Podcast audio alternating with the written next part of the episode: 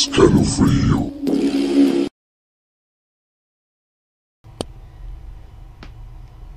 La muerte es el comienzo de la inmortalidad. ¿Qué tal amigos? ¿Cómo están? Da mucho gusto saludarles en esta noche de lunes, primero de noviembre del año 2021. Esto es Escalofrío, mi nombre es Uri y estamos aquí nuevamente en otro pequeño especial de Día de Muertos. Hoy se celebra Todos Santos y en un par de horas estaremos celebrando el Día de Muertos aquí en México y en varias partes del mundo. Se encuentra aquí conmigo mi buen compañero y amigo Humberto, ¿cómo estás? ¿Qué tal, mi estimado Ariel? Bien, bien, gracias. Aquí ya, como tú dices, un año más y un año más que prácticamente ya se acabó. Sí, efectivamente, el 2021 ya está llegando a su fin. Esta celebración de Día de Muertos está padre, ¿no? Así es, patrimonio de la humanidad incluso y, y creo que es algo mucho, muy representativo de México. Así es, como lo comentamos el programa pasado del sábado, en varias partes del mundo se festeja, pero es más representativo de aquí de, de México Ajá. que de otras partes del mundo. Muy bien, pues vamos a darle la bienvenida a un gran amigo aquí de Escalofrío, mi buen Rodo, ¿cómo estás? Bien, bien, Uriel, ¿qué tal, Uri, Humbert? ¿Qué tal el auditorio? ¿Qué tal, amigo? ¿Cómo la andas? deuda. Dije el programa del sábado que andaría por acá y aquí estoy. Ah, sí, qué bueno, nos da mucho gusto tenerte aquí, como siempre, mi querido Rodo, después de un tiempo de desaparecido. Pero qué bueno que ya, que ya regresaste aquí con nosotros. Y está con nosotros Que me dieron, me dieron permiso como Goku de unas horas. Fui con una Kuranai Baba. Esperemos que te hayas metido al cuarto del tiempo, ¿no? para que para tu señora sean unas horas y para nosotros sean varios días. Oye, este, vamos a darle la bienvenida a nuestro invitado especial, que es el señor Hernán Almaguer. ¿Cómo estás, Hernán? Muy bien, mi querido Uriel, Humberto, como siempre un placer estar aquí en sus especiales de cada año. Este, Rodo, un abrazo y nuevamente un placer compartir contigo esta charla. Muchísimas gracias, mi querido Hernán. Te agradecemos como siempre que estés de invitado con nosotros platicando de este tema que nos da muchísimo Que viene muy ad hoc con su, con su canal, con todo lo que publica Hernán. Fíjate que Pues son no, hombre, es que historias Hernán es- es- eh, escalofriantes que no, Hernán ha de tener, pero para aventar para arriba, ¿eh? No, pues imagínate, si desde, desde el principio es pasillo infinito, imagínate que Ajá. no tiene Hernán que contar. Oye Hernán, ¿cómo vives con tantas historias terroríficas en tu cabeza? ¿No, ¿No tienes pesadillas o te, te das vueltas en la cama en la noche? Ya no digo que se te sube el muerto, ¿no? Pero O la muerta. ya, la- ya hoy, no. hoy se te puede subir la muerta, Sí, ¿eh? mejor No. la muerta. no, este, no, ya no, mi querido Uriel, ya estamos, este, pues muy contentos de, de, de ahora sí que se puede decir ya prácticamente vivir de, de este tipo de temas que desde, desde que estaba muy chico me ha apasionado y para mí es siempre un gusto este escuchar ver escuchar los relatos de las personas que, que me hacen llegar y, obviamente todo lo que ya se está publicando. Ya es una puede decir una época de oro con, con toda la tecnología todo lo que se está viendo no y todas las plataformas en las que ya se está difundiendo el, el material paranormal en, en internet no es un placer realmente. No, al contrario, para nosotros es un gran honor tenerte aquí, mi querido Hernán, este, un, un amigo de aquí Escalofrío, que siempre nos acompaña en los especiales. A ver cuándo haces un especial y nos invitas a nosotros, ¿eh? Claro que sí. Ya espero ya en, en breve ya tener invitados. Ya necesito tener invitados en, en mi plataforma. Porque hay muchas cosas que, que, que- que queremos platicar y que quiero que obviamente que los cuenten ¿no? Ah, claro que sí, a mis seguidores, ¿no? claro, claro, Por de eso supuesto que sí. Muy bien, mi querido Hernán. Oye, pues este, acabo de ver uno de tus eh, últimos videos eh, donde aparece un- una mano espectral en una puerta. No sé qué pensar de eso porque sí me, la primera vez que lo vi sí me espanté. Lo regresé y lo regresé y lo regresé y no veo ningún corte y está bastante cañón. ¿Sabes algo de ese video, mi querido Renato? Un video que nos mandó este un seguidor, por, lo encontró en una exploración urbana. Obviamente fue un video que él encontró por internet, no lo grabó, pero es muy, muy impresionante. Y eh, pues no lo sé, o sea, podría como, bien lo estás diciendo, una especie, no sé, de animación o algo, pero sí está muy, está muy muy espectacular, pero a la vez como que esa, bueno, no sé, esos relatos de que, de que alguien te toca, yo creo que ahí lo vimos tangible porque es como una especie de miedo inculcado que por lo menos yo sí, sí, sí he tenido en muchas ocasiones, ¿no? Pero ahora sí que la mano que te, la mano espectral que te quiere agarrar, ¿no? En, ese sentido. Y sí, es, es, es, es, ahora sí que la, la, representación gráfica de ese miedo que de alguna manera tenemos muchos, ¿no? No sé cómo lo vean, no sé cómo lo veas Humberto, bien, Rodo. Fíjate que este, ¿tú sí has sentido eso, que te tocan?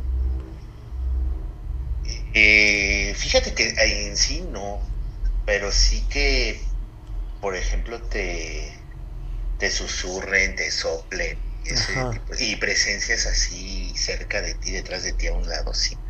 Pero ya que te toquen, no. No, y espero no sentirlo. Fíjate que te voy a contar algo. es algo muy, muy personal. Obviamente va a salir todo internet, ¿no? pero. Eh, pero a, a, lo que voy es que es algo que me pasó a mí directamente. O sea, yo lo viví eh, por eso es de que intento luchar. Tú me dices que a veces soy como que muy escéptico, pero intento como que la lucha. Pero hay cosas que realmente nunca le he encontrado explicación y esta es una de ellas. en mis años mozos de, de escuela, digamos por ahí de la preparatoria, a mí me gustaba mucho leer. Bueno, me sigue gustando, pero en aquellos entonces yo leía mientras caminaba era como una práctica que en el transporte público, cuando estaba caminando, a veces iba yo leyendo y ya era así como una práctica normal, ya me había acostumbrado a eso. Eh, en una ocasión muy cerca de mi actual domicilio, iba yo a cruzar la calle y es una avenida, eh, muchos la conocerán, bueno, se llama la Vía Morelos, son más o menos, ¿qué serán? Como unos cinco carriles de cada lado. Mm, yo creo que más o menos. Con unos 5 carriles de cada lado. Es decir, que yo tenía que atravesar 10 carriles para llegar a la, otro, a la otra banqueta de que está del otro lado. Entonces, se pone el alto. Yo agarro, veo que ya, ya, este, ya se puso el alto para los carros. Muchos carros ya se pararon. Y yo empiezo a caminar. Antes de llegar al al último carril, por así decirlo, de, de, un sentido, es decir, al quinto carril, antes de llegar al quinto carril, yo siento la mano grande de un adulto que me toca el hombro, me jala hacia atrás y me dice cuidado. Pero lo escucho claramente y obviamente siento el jalón. Cuando pasa eso yo detengo la marcha y en eso llega un carro, que el carro que estaba en el quinto este, carril estaba ya parado llega un carro en, con exceso de velocidad, le impacta por la parte de atrás a este auto que estaba detenido y este auto pues sale disparado hacia enfrente. Es decir, si yo doy dos pasos más, a mí me atropellan en ese accidente. Cuando yo agarro, volteo hacia el otro lado para ver quién me había dicho cuidado y me había jalado, estaba yo solo a la mitad de la calle. O sea, no había nadie más cruzando conmigo. O sea, que te salvó la vida algo. Ajá, pues, exactamente. paranormal, ¿no? Exactamente, pero claramente yo sentí la mano de un, un hombre adulto y su voz que me dijo cuidado y me jaló. ¿Y tú qué piensas que, que haya sido qué o qué? Eh, pues yo realmente quiero pensar lo que decía mi abuelita, ¿no? Que son este aquellas almas que te cuidan o o este o seres que están encargados de, de este de cuidarte que en mi caso la neta se rifan ¿eh? son como los Avengers porque sí les tocó una chamba bastante espesa. No en serio yo yo al menos en eso amigo yo sí creo mucho en eso eh este, yo ando en motocicleta he tenido accidentes en motocicleta donde yo creo a la menor velocidad, porque la mayoría han sido en autopistas y todo, arriba de 100 kilómetros por hora, donde te juro, amigo, que tú saldrías más lastimado caminando en la banqueta y tropezándote. Sí. Y la moto, literalmente al taller dos, tres meses. Yo y, yo, y yo salgo caminando, o sea, con raspones, te digo. O sea, si te tropiezas en la banqueta, yo creo que sales más dañado que yo de esos accidentes. wow. Entonces, eso sí lo creo. Sí, no, claro. No, no tengo realmente una explicación, pero tampoco puedo dudarlo tanto así. No, no te sé asegurar qué es, pero no puedo dudarlo porque lo he vivido. No me lo cuentan, lo he vivido. Así es. Oye, este, ahorita les voy a contar yo una anécdota después de, de Rodo. Pero vamos a empezar a mandar saludos porque están lloviendo ya muchos comentarios. Eh, saludos a Omar Castañeda, Fabián de Luis, Francisco Javier Donco. Torres Roque. Ajá. Eh, Luis Vilca. Luis Vilca. Elizabeth Pérez, te mandan saludos, mi querido Hernán. Eh, Fabián de Luis, saludos Hernán y a los legionarios. Ah, sí. Ah, sí. Mi, grupo de bebida. Iba yo a decir, se hace como algo como los como los avengadores o algo así. Como, el escuadrón de la muerte. Ya el escuadrón de la muerte, exacto. Es el grupo, es el grupo cervecero que okay. las Oye, tertulias de terror. Ah, no, bueno, me imagino que sí. Oye, te mandan saludos desde Lima, Perú. Luis Vilca, eh, saludos desde Lima, Perú. Al gran Hernán Almaguer, me encantan tus videos. Muchísimas gracias, Luis. Un fuerte abrazo. Gran fan. Siempre nos ha seguido desde ese tiempo. De esos fans que siempre están ahí siguiéndote, ¿no? Nos ha tocado a nosotros también. Este, oye, Rodo, ¿te han tocado alguna situación paranormal? ¿Te ha tocado tu cuerpo? No, fíjate Lo dices que no, de una manera que no da terror. No, pero, pero sí, este, cotidiana en el metro, ahí sí tiro por viaje, te agarrando, pero este pero son los vivos, amigo, no. nos referimos a, algo... No, bien vivos, porque para cuando acuerdas ya no traes cartera, teléfono. Sí, no, no, nos referimos a los muertos, no a los vivos. no a los vivos. No, fíjate que, que así de, de tener contacto, como dirían, físico, si se le puede llamar así, no. Yo todas mis, mis experiencias que he tenido paranormales siempre han sido de que los veo, los escucho, etcétera, pero nunca, fíjate, nunca he tenido así como un contacto tal cual. Y yo nunca los he visto. No, y prefiero no, no sí, ¿eh? claro. Sí, fíjate que ahí pues sí, sí, sí, sí, te saca de onda al principio, sí te, sí te espanta, pero pues ya lo vas, lo vas buscando la, como la lógica, ¿no? O sea, retomando, eh, acordándonos a la fecha, una, una anécdota que ya había contado hace algunos programas, pero la cuento probablemente Hernán no, no la había escuchado, que era de Uriel conoce a, Isabel, que era en ese entonces era mi, mi, pareja de ese entonces, estamos hablando ya de hace algunos añitos, y era Día de Muertos, de hecho era el 1 2 de noviembre, estábamos en mi casa, estábamos en la sala, y de repente eh, ella estaba eh, sentados en la mesa, más bien del, comedor, perdón, que estaba cerca de la sala, y yo estaba de espaldas al, al, altar. Mi mamá siempre pone un altar de Día de Muertos, pues por mis abuelos, etcétera, ¿no? Y estábamos ahí platicando, ella estaba frente a mí, ella digamos que veía el altar que estaba a mis espaldas, y salió el tema. Ya ven que siempre pues, tiene que salir el tema por estas fechas, ¿no? Entonces empezamos a platicar los aparecidos, todo. Ella me comentaba que a ella sí le frustraba mucho, o más bien le, le daba mucho como nervio, que ella sí tenía mucho la capacidad de ver este tipo de apariciones, ¿no? Entonces estábamos platicando y me dice, sí, bla, bla, y de repente se queda así bien quieta y me dice, como, como la, la niña que está ahí atrás, ¿no? Y yo me quedé así, ah, lo que quieres hacerme voltear, pues para aplicármela, ¿no? De, de ¿no? Pero ya que la vi que estaba, ya ves que ya era medio, medio apiñonadita, ya que la vi estaba blanca, ¿no? Entonces dije, ah, caray, esta actuación está bien chida porque no creo como, no sé cómo le haga para cambiar de color, ¿no? Entonces, de repente cuando yo, yo veo así ya que está toda blanca y pálida así, yo volteo y no vi nada y como eso no sé si rompió la aparición que ella estaba viendo, el momento, etcétera, y ya reacciona y me dice, no, sí, es que ahí había atrás una, una, una niña, una muchachita. Y se, parecía, se parece mucho a tu hermana. Mi hermana en ese entonces tendría yo creo unos 15, 16 años. Y este, y ya, total, ahí quedó. Tiempo después, eh, estábamos mi hermana y yo nada más en esa casa, era una casa de dos pisos, y bajando las escaleras justo antes de la cocina estaba la puerta del, del baño de la planta baja.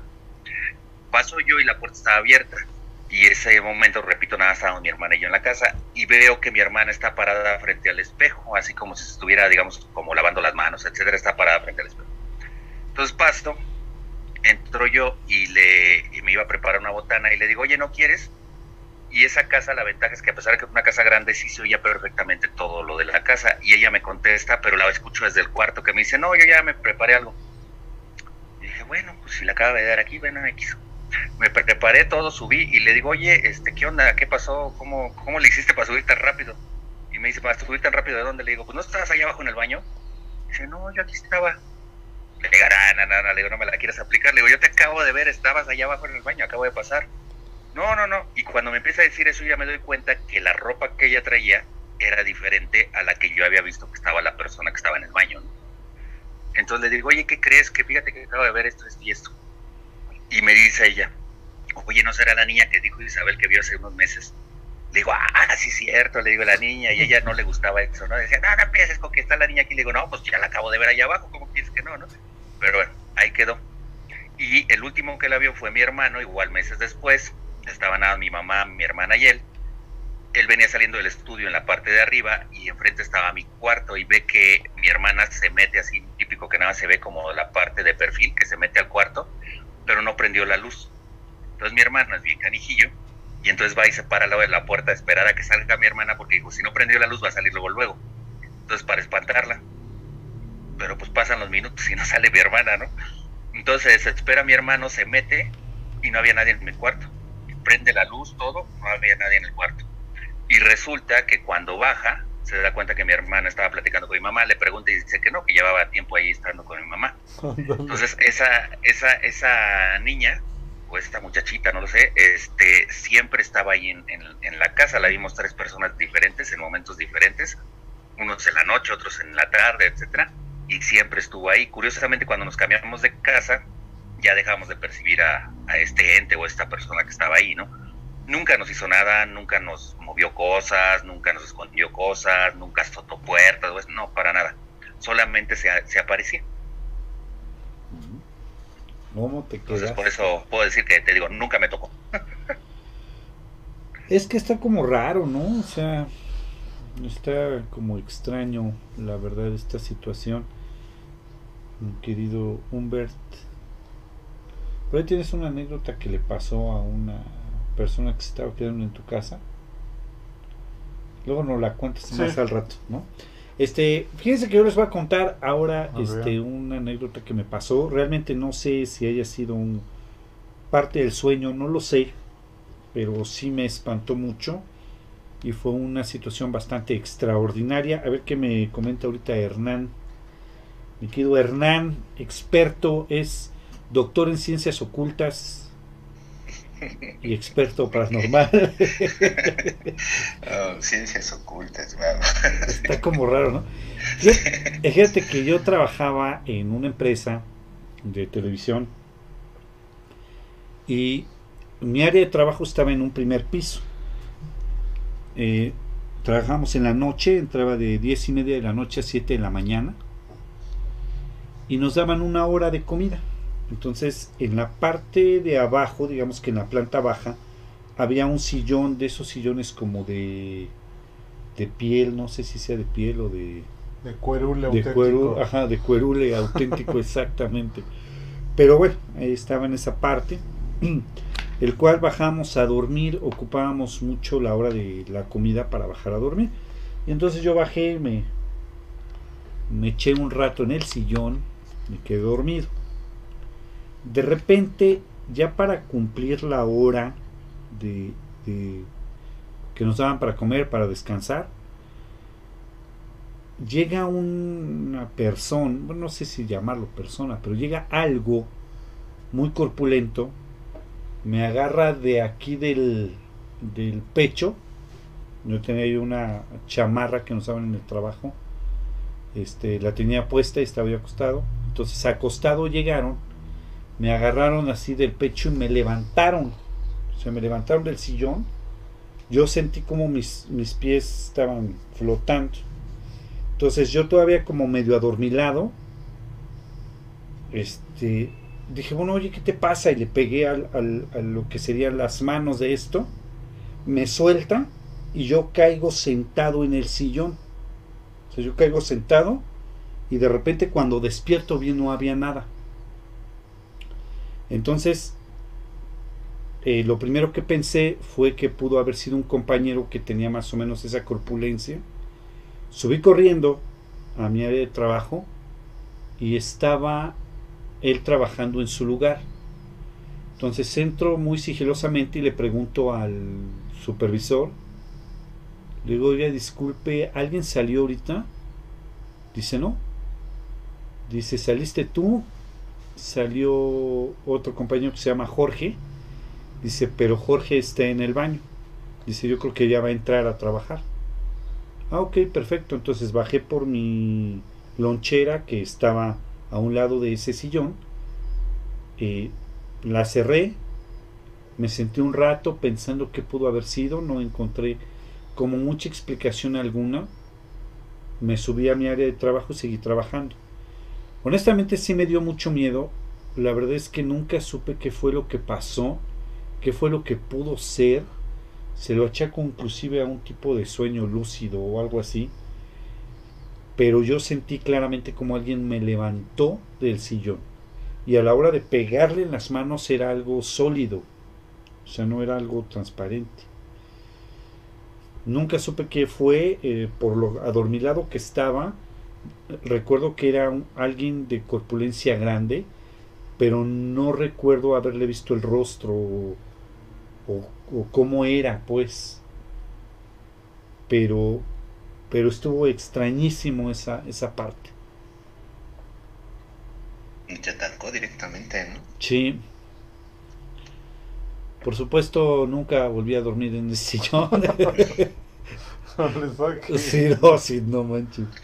¿Y nadie te llegó a contar algo similar que haya vivido ahí donde estaba? Mira, en esa área eh, decía la gente que eh, se aparecían mucho cosas. A lo mejor no algo igual o similar a lo que me pasó a mí, pero sí se cuenta mucho en esa parte que se ven sombras, se oyen pasos, subir y bajar las escaleras, porque el sillón está muy cerca de las escaleras que van al primer piso. Eh, que se oyen mucho esas, esas pisadas. A, o, a, un su, a, un supervisor que se fue a dormir, eh, le patearon la silla y lo tiraron, o sea, le patearon y él estaba durmiendo en una silla y se cayó. Entonces se levantó y dijo, ¿qué pasó? Ajá, pero no algo como similar, pero sí se cuenta en esa área, se cuentan mucha, muchos aparecidos. Y atacaba a las personas, ¿eh? no nada más fue a ti en sí. También. Sí, exactamente. Como que estaba enojado con la muerte. Más bien con los vivos, ¿no? más bien. Más, es que en, lugar de, en lugar de decir estaba enojado con la vida, estaba enojado con la muerte, no sé. Algo como, como extraño. De hecho, hay algún. Eh, bueno, ya voy a decir algo que a lo mejor no debo de decir, pero ya, ya lo voy a decir ahorita. De hecho, he estado tratando de conseguir una grabación eh, con los vigilantes de ahí porque eh, existe por ahí una grabación que yo vi, varios vimos, pero no la han querido soltar, de una, de una cámara que está empotrada en la pared y en varias ocasiones se ven en las grabaciones unas manos que salen como si quisieran tapar la, la, el lente de la cámara, pero pues atrás es pared y está en alto, está casi en el techo. Ah, como si fueran a abrazar la cámara como desde si fueran a, atrás. ajá, como si fueran a abrazar la cámara desde atrás, exactamente, tapando como la, la, el lente de la cámara. No la he podido conseguir, pero este, pero la cámara está en alto y es pared del otro Ajá. lado. Entonces está bastante curiosón. Sí, sí, Y sí, en es- alto, ¿no? sí. Si la consigo te la mando para que le des, para que la, la analices, ¿no? sí, fíjate que ahí también me mandaron un, chico de una unidad habitacional. Me mandó lo mismo que me estás diciendo, ¿eh? Deja es que es tanto material y luego no recuerdo en cuál video salió. Pero haz de cuenta que es una unidad habitacional y la cámara está en alto, o sea, está como que te puedo decir tres, cuatro pisos. Y se ve como unas manos, pero no son unas manos humanas, son unas manos traslúcidas con los dedos enormes, está tratando de, tapar el, el, el, lente, pero ni siquiera se ve que de atrás, o sea, se ve que está como que de enfrente, que está flotando enfrente y, está haciendo exactamente lo mismo que, estás diciendo. Y ahí sí está el registro ya este, puesto y dicen que era imposible que del lugar de donde estaba la cámara alguien se pudiera subir y además las manos no se ven humanas, o sea, se ven unas humanas, unas manos digamos fantasmales, ¿no? En este, en este sentido. Pero sí, todo tiene como que la similitud, ¿no? Es lo que, lo que a veces da más miedo da. Oye, a ver, te voy a hacer una pregunta, Hernán. Tú quieres acá una persona que creo, a mi gusto, eres un poco objetivo en, en las situaciones ¿Tú crees que estas entidades, cualquiera como que quieran llamar entidades fantasmas, eh, ¿qué más? Ayúdame a sinónimos. Pues sí, espectros. Espectros, espíritus, como le quieran llamar, tengan cierta conciencia o es algo que se repite únicamente una y otra vez sin esa conciencia de lo que está pasando. Yo creo que la conciencia existe, por ejemplo, en lo que te sucedió a ti, ¿no? O sea, de un ataque ya directo a alguien. Porque si es, o sea, porque o sea, es que son como clasificaciones, ¿no? Hay algo que, le llama, por ejemplo, los, los ecos del tiempo, las, este, ¿cómo se llaman? Las, las impresiones, que son cosas que suceden, por ejemplo, en un lugar que tuvo tal energía que en algún plano se quedó grabado y, se, y sigue pasando. Por eso muchos muchos ven que, por ejemplo, personas atraviesan una pared, ¿no? El clásico fantasma que atraviesa las paredes. A veces no es tanto que sea eso, sino que, por ejemplo, ahí pudo haber habido una puerta y ahí pasa y, son eventos que, que ocurren. Una... Incluso tú, tú, tú mismo, donde vives, puedes dejar tu impresión. O sea, si tienes un ritual en tu, en tu energía. No un ritual, una, una costumbre, ¿no? Una, una, ¿cómo podríamos decir? Este, eh, algo que es una rutina, exactamente, comentarlo, que te levantas, vas al baño, te lavas los dientes, todo, todo eso lo haces por muchos, muchos, muchos años, se queda esa, y en algún momento se puede llegar a ver esa, se puede percibir esa, esa energía que se deja en las personas. Hay personas que, ustedes si tienen esa sensibilidad, si les gusta el tema, de, tenerla por, por ley. No sé si les ha pasado que hay personas que, que son invisibles, o sea, no las tomas, o sea, no las ves aunque estén enfrente de ti, ¿no? O sea, un grupo de personas. Y hay otras que aunque estén lejos tienen esa, ya sea positiva o negativa, esa vibra, vamos a llamarlo, que este, que hace que, que voltees, que te pueda poner nervioso, que te pueda poner molesto, que te pueda poner contento, que te pueda rechazar. se siente cuando te están mirando, ¿no? Exactamente. Esas personas que tienen ese tipo de, vibración, podríamos decirlo de esa manera, son las que pueden tender a, dejar ese tipo de impresiones. Y son las que puedes sentir a distancia, en sueños, en pensamientos, en telepatías, y es lo que se, se llega a comentar en algún momento. Y eso que comenta de la, de la conciencia, yo siento que esas son otras cosas, esos son, esos son desde lo que es, lo que hemos, hemos visto, hemos este, llegado a, a, la idea de investigar, son este entidades de otros planos que se alimentan de, ti, ¿no? De tu, de tu miedo, de tu, de tu energía. Y esas, a esas mismas personas, precisamente, más sensibles, son a las que más se les puede manifestar, ¿no? Porque no a cualquiera, o sea, no a cualquiera se le puede aparecer mm. una, por ejemplo, a Humberto el caso de que lo salvaron, ahí trae un contexto, una conexión de una, de una vibra positiva ahí que, está rodeándole, ¿no? Y en el caso de, de Uriel fue al revés, es una vibra negativa que lo, que lo está atacando.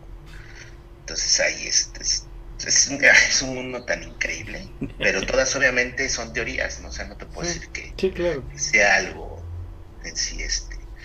Pero las dos cuestiones son, son este, podremos decir, como no hay algo que se diga esto es, porque ya se comprobó.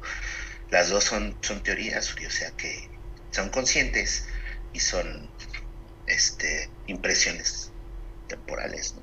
Sí. Es muy interesante todo este rollo. Sí, está, está interesante, sobre todo de esta variedad, como tú dices, es un, es un universo completo de las cosas que pasan en, en el sistema eh, paranormal, en el tema paranormal. Eh, fíjate que nos hacen una pregunta, mi querido Hernán, y, y yo creo que eh, la vamos a decir ahorita, para eh, también contar anécdotas de ese tipo. Primero vamos a mandar saludos, Ricardo Ruiz, saludos a todo el equipo, los escucho como siempre, muchísimo gusto. Sí, como siempre, Ricardo Ruiz, un saludo para él, siempre nos está escuchando. Daniel Monteser, Agost, Face, perdón. Alan, este, Adriana Lemus. Me gusta tu voz, es muy bonita, pero no dice de quién. Entonces, pues yo creo que para todos, todos, hay que sentirnos todos, halagados. Sí, halagados, exacto. Hasta que se demuestre lo contrario. Música en general. Hola, buenas noches. ¿Quién ya fue por sus dulces? Un tema bastante controversial ahorita con lo que estamos viviendo, ¿no? Este, saludos a Gaby Good, a Abel eh, Morales, Ángelo Gómez y eh, a Misato Ma, eh, Matsumori, Matsumori, ¿verdad?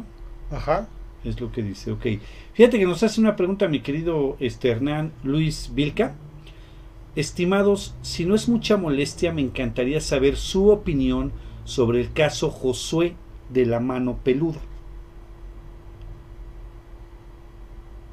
Wow, bueno, ese caso, ahorita, si quieres que nos, que nos diga Rodo qué piensa, porque casi no ha hablado. Lo, lo, que, lo que queríamos es que nos sacaras del problema y nos lo vuelves a echar a nosotros.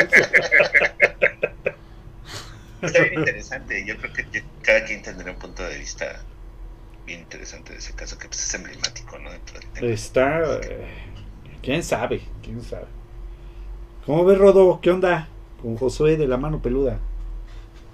Pues sí, yo creo que, que es un caso muy emblemático. De hecho, a algo así le quería hacer una pregunta a, a Hernán, porque este fue un caso que fue súper emblemático, ¿no? Yo me refiero a que eh, para este Ramón Sáenz fue algo muy fuerte, fue algo que de hecho lo marca, ¿no? Es, es como un antes y después de su trayectoria en este tipo de, de lo mata, normal, ¿no? ¿no? Fue lo que lo hizo trascender. Entonces, exactamente, ¿no? O sea, de hecho, mucho se dice que su, su muerte está conectada a ello, ¿no? Entonces, este tipo de, de, casos, yo me acuerdo igual cuando me enteré de él, este, fue algo que dije, wow, muy, muy fuerte, ¿no? O sea, yo creo que de los casos más fuertes que tuvo fue el caso de Josué y fue el caso, yo creo que de la, de la famosa casa de Fidel. Eh, yo creo que ese, exactamente, yo creo que esos dos, ¿no? ¿eh? Ajá, para mí creo que son los más emblemáticos de, del programa de La Mano Peluda. Este, sobre todo, por ejemplo, a mí todavía me marca un poquito más el caso de, de Fidel, me acuerdo un poquito más de él, porque inclusive no nada más es él, son varias personas que van a hacer la investigación en ese momento. Me acuerdo que inclusive se separan, algunos se les empiezan a cerrar las puertas, se quedan atrapados. Este, es muy fuerte, ¿no? Entonces, mi pregunta, aprovechando esto también para que ahorita que Hernán nos comente lo que opina él del caso Josué, mi pregunta iba, ¿a ti te ha pasado con tanta información, con tantos documentos que te llegan, videos, etcétera? Que haya alguno que te haya marcado, que hayas dicho, híjole, esto está canijo, y luego de repente como que sigas pensando en él, o te haya desencadenado alguna situación que hayas visto, oído, etcétera, después de haber visto cierto material. Sí, varios, me quiero rodo varios. Te puedo contar por lo menos unos cinco. Esos son pocos. pero sí han sido como, como unos cinco que te puedo platicar rápido, pero han sido desde cositas muy pequeñas hasta ya cosas más fuertes que que duraron pues sí días que este que también hicieron que no que ya no me es que sabes qué pasaba que, que cuando empecé era tal mi mi afición mi, pasión por el por el proyecto que sí me, me, fíjate, te voy a contar, por eso también dejé de hacer eso. Yo cuando empecé el canal, lo empecé en 2015, y yo hacía los videos prácticamente un día antes de su publicación. Ahora pues ya tenemos un programa y todo, ¿no? Pero este, haz de cuenta que los empezaba a editar, y bueno, a, escribir guion, editar a las 12 de la noche, una de la mañana. Entonces empecé, o sea, porque yo me gustaba generar esa atmósfera de, este, pues sí, o sea, estaba en otro, en otro contexto, ¿no? Y, eh, y haz de cuenta que precisamente en la casona de Fidel estaba yo este, haciendo ese video que lo tuve que ir porque ves que dura como una hora, me parece, dura bastante. Yo lo estaba escuchando. Yo lo había escuchado en su momento, porque yo era fan de la mano peluda en su momento. Entonces este, lo reescucho, le vuelvo a bajar porque empecé a publicar los videos de la mano peluda y los vuelvo a, este, a poner en el canal. Y empiezo a, a, este, a editar, porque como era muy largo, lo tuve que dividir en tres partes. Entonces empiezo a cortar las partes donde pues prácticamente eran anuncios, este, no pasaba gran cosa. y ves que hay una parte donde entra en un cuarto y empieza a decir, se está moviendo la cama, se está moviendo la cama, ¿no? te lo juro que en ese momento yo estaba editando y volviendo una y otra vez, precisamente cortando las, las partes, subiendo alguno porque tenía, este, le estaba dando una mejor calidad de audio. Y en eso tenía yo una, una bolsa y una donde yo guardaba no una bolsa, no como una funda, donde guardaba el micrófono y ¡fum! directo a la cara, o sea, voló así, ¡fras! me dio un trancazo en la, en la cara. Y se empezó, y empezó a temblar, empezó a temblar, empezó a temblar hasta que se cayó de la mesa. Entonces, haz de cuenta que en ese momento pues estaba yo solo, estaba yo a las la madrugada, eh, y así como este, pues sí, de película de terror, ¡pum! se me va la luz, ¿no? Y este, y empezó, y obviamente ya yo después, yo sí, yo sí te puedo decir que yo sí se lo adjudico al susto y a la sugestión, porque empecé a escuchar cosas en mi cuarto, o sea, ahí en mi, en mi sala de, edición, yo tenía, vivía en un departamento muy chiquito, entonces tenía una, un mini estudio y al lado estaba mi recámara y enfrente estaba mi sala, pues donde jugaba y eso. Pues de cuenta que empecé a escuchar cosas en el cuarto, empecé a escuchar cosas en la sala y empecé como, como que se empezaran. Pero eso yo ya, definitivamente, yo sí lo, lo adjudico a, la sugestión que, que vi en ese momento. Y ya no regresó la luz. O sea, ya me tuve que ir a dormir, pero no pude. O sea, toda la noche estuve, te podré decir, Inquieto. Viendo sombras, sí, viendo sombras, oyendo voces, este, oyendo ruidos en la cocina. Y luego no podía prender la luz, o sea, se fue, se descompuso, se quemó algo ahí en mí. Y en la noche, pues no. no este, y para, eh, fíjate, para darle todavía más ambiente estaba lloviendo, o sea, ni siquiera podía yo salir a, a revisar la, la el fusil. Ajá, entonces ya me encerró, así como quien dice, ya me, metí a mi cuarto y me, cobijé con las cobijas hasta la cabeza. Y este, y sí fue creo que una de las noches más largas que, de las madrugadas más largas que tuve hasta que amaneció. Terminé el video y lo vine subiendo prácticamente minutos antes de que se publicara porque era muy largo. Pero ese, ese fue muy, muy, este, muy tortuoso y lo que pasó todavía sigo sin ver que como le sucedió a, a Uri, lo, me, aventaron un, así que me aventaron un bolsazo en la cara y fuerte, o sea, no fue una cosa así que se movió, no, sí fue algo así, y, y de repente empezó a, se empezaron a escuchar cosas. O sea, yo realmente con, con la, por eso también me gustaba tanto, ¿no? La, la mano, la mano peluda, yo con eso, yo fue con esa, hay otro, hay otro que es una posesión, no recuerdo muy bien cuál era el nombre, que también es de una posesión que tiene un chavo. Y el del caso Josué, o sea, son, pero en específico el de la casona de Fidel fue donde, donde me sucedieron cosas haciendo precisamente ese video. Y es lo que te digo, te puede, te puedo este platicar. Ahorita podemos platicar rápidamente con unas dos, tres cosas muy interesantes que nos han pasado, pero adelante, digamos, ¿qué, qué piensan de todo esto? Ah, pues bueno, en este momento llamo la atención de todo nuestro auditorio porque Hernán es en este momento considerado la persona más valiente que existe en todo YouTube. Yo no puedo hacer eso. Si yo estoy editando un video que es de terror, yo no lo hago en la noche. O no, sea... ya no lo volví a hacer, ¿eh? ya no, primera y última vez. Fíjate ya que no lo volví a hacer. Ya, no, yo, yo no puedo hacerlo.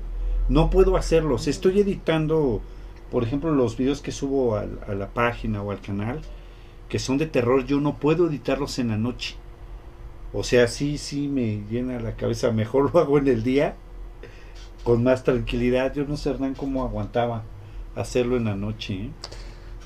No, yo ahorita yo recordé este en algún momento un, un, evento eh, en, mi casa, su casa, donde sí todo se lo atribuyo 100% a la sugestión. A la sugestión. de que luego le permites a tu propia cabecita loca que empiece a volar tanto que, que empiezas a imaginar cosas, ¿no? Eh, ¿No tienes tú animales en tu casa, este Hernán? No, no, yo no porque cuando estabas eh, haciendo, bueno, no estaba relatando lo que te pasó eh, y, yo me proyecté hacia lo que me pasó a mí, pero yo sí tuve tanto miedo en la noche que literalmente mis perros se duermen en el jardín, ¿eh? Y literalmente ese día dije, no, duérmanse conmigo. Hasta que estuvieron conmigo, me pude dormir porque ya me sentí como que dije, bueno, los animales captan cosas malas, lo que sea, me van a cuidar, que yo sé que también lo de las sábanas blindadas no sirve de nada, pero sí te da una sensación de, de seguridad, ¿no? Una protección mental. Exactamente, entonces a mí me pasó algo muy similar, sí lo atribuyo a la sugestión realmente, porque si estaba viendo yo videos de terror y todo, y de repente empiezas a ver babosadas, pero nunca me ha aparecido nada en mi casa. Pero yo pude descansar y dormir hasta que mis perros se metieron a dormir conmigo, ¿eh? Fue la única vez que les permití dormir adentro de la casa. Pero si no es por eso, me cae que no duermo. Oh, sí, no, está, está, cañón. Es una situación que para qué te cuento, ¿eh? O sea, eh, eh, la sugestión es algo súper poderosa, pero terrible. Eh, también una vez en el trabajo, y también fue por sugestión, estábamos pasando una película de terror Ah, pues de hecho, kilómetro 31, de mexicana. Entonces fui dentro de la empresa, pasando el estacionamiento, había un cajero automático para empleados. Entonces yo fui ahí a sacar dinero, ya saben. y cuando salgo del cajero, escucho, ya era noche, ya eran como las 10 de la noche, y empiezo a escuchar el, el llanto exacto de un niño, de un bebé. Yo así de, no, manches, ¿cómo crees? Pues está del, al otro extremo de, de la empresa, no era posible que se escuchara algo así. Entonces me dio muchísimo miedo, me regresé y me encerré en el cajero. Entonces empecé a escuchar y noté que venía de un lugar exacto, saqué mi celular, le puse la linterna, abrí muy despacito, fui acercándome, se oía ese llanto y resultó que no era un bebé, resultó que era un gato. Ah, sí, Es que lloran igual. Sí, era un gato que estaba ahí, entonces, este, pero lo que hace la sugestión mental, ¿no? de que no, algo aquí ya me va a pasar, ¿no? Como bien dice nuestro amigo Omar Castañeda, eh, ¿por qué dices sugestión si estabas escuchando y voces y sombras? Eso no es sugestión, no, pero bueno, lo provoca, puede provocarlo tu, tu mente, ¿no? Una cosa es sugestión y otra cosa es escuchar cosas como voces o sombras y otra cosa es imaginar cosas. Bueno, pero lo puedes hacer por medio de la sugestión, ¿no? Ajá, exacto, o sea... Y es que yo creo que ya, sí, ya sales de, esa, de ese contexto cuando ya es compartido, ¿no? Bueno, también mm. está lo de la psicosis colectiva, pero ya, por ejemplo, eso también lo he vivido, luego ahorita lo podemos comentar de que ya dos, dos, dos, tres personas también viendo lo mismo, ¿no? Ahí sí ya no es su gestión. O sea, bueno, eso es en donde de alguna manera se puede como que descartar esa posibilidad. Y es cuando dicen, estás viendo lo mismo que yo, estás escuchando lo mismo que yo. y ahí obviamente pues ya no puedes decir qué es, pero la persona sí estoy yendo por tal cosa o estoy viendo tal cosa ya, de algún modo sí, ¿no? Pero Eh, en ese momento, y como lo comenta este Uri, pues yo creo que básicamente es como una especie de defensa, ¿no? En el que, en el que este, tú, mismo te proteges del, miedo que tu cuerpo, todo, todo lo que, todas las sustancias que estás este, soltando en ese momento, pues estás como que protegiendo y a eso se lo adjudicas, de que, de que lo que estés viendo y todo sea un producto de tu imaginación. Pero si es algo cañón, sí, sí, sí, sí, es fuerte. Sí, porque, por ejemplo, tomando ejemplos de esto de la sugestión, eh, yo antes eh, trabajé durante un tiempo en Querétaro y yo trabajaba en una escuela. Entonces, como parte de, que yo me fui a vivir para allá, me ofrecieron quedarme en la escuela. La escuela antes había sido un eh, centro seminarista de salesianos. Entonces tenía la escuela en el último, que eran dos pisos, la planta baja, primero y segundo piso. En el segundo piso hasta el fondo tenía lo que eran los dormitorios de los donde estaban antes los seminaristas. Al lado de estos dormitorios se habían hecho dos cuartos, un cuarto que era el típico cuarto de sistemas, donde ahí tenían el servidor y todo lo demás, y al otro tenía como un pequeño departamentito precisamente para los directores generales, los socios, etcétera, se pudieran quedar ahí. Yo mientras estuve trabajando allá, me dieron la oportunidad de quedarme ahí en ese cuarto que les comento, que estaba cerca de donde estaban los seminaristas. Estando yo ahí, pues lógico te empiezan a contar y es donde volvemos a esto de la sugestión, ¿no? Resulta que donde el cuarto que yo tenía al lado, donde estaban los, los de sistemas o donde estaba esta cuestión del servidor y todo, había sido la enfermería en los tiempos de los seminaristas. Y me comentaban que de hecho un seminarista había perdido la vida ahí en la enfermería. Ah, uno de los directores de los que me manda de aquí para allá me dice, aguas cuando te quedes ahí, eh", dice, porque ahí espantan, en ese cuarto espantan y bla, bla, bla. A mí me tocaba que cuando yo llegaba ya, sobre todo los fines de semana, los únicos que nos quedábamos en la escuela era el, el guardia, que estaba hasta la entrada, y yo que estaba hasta el fondo de la escuela en la parte de hasta arriba.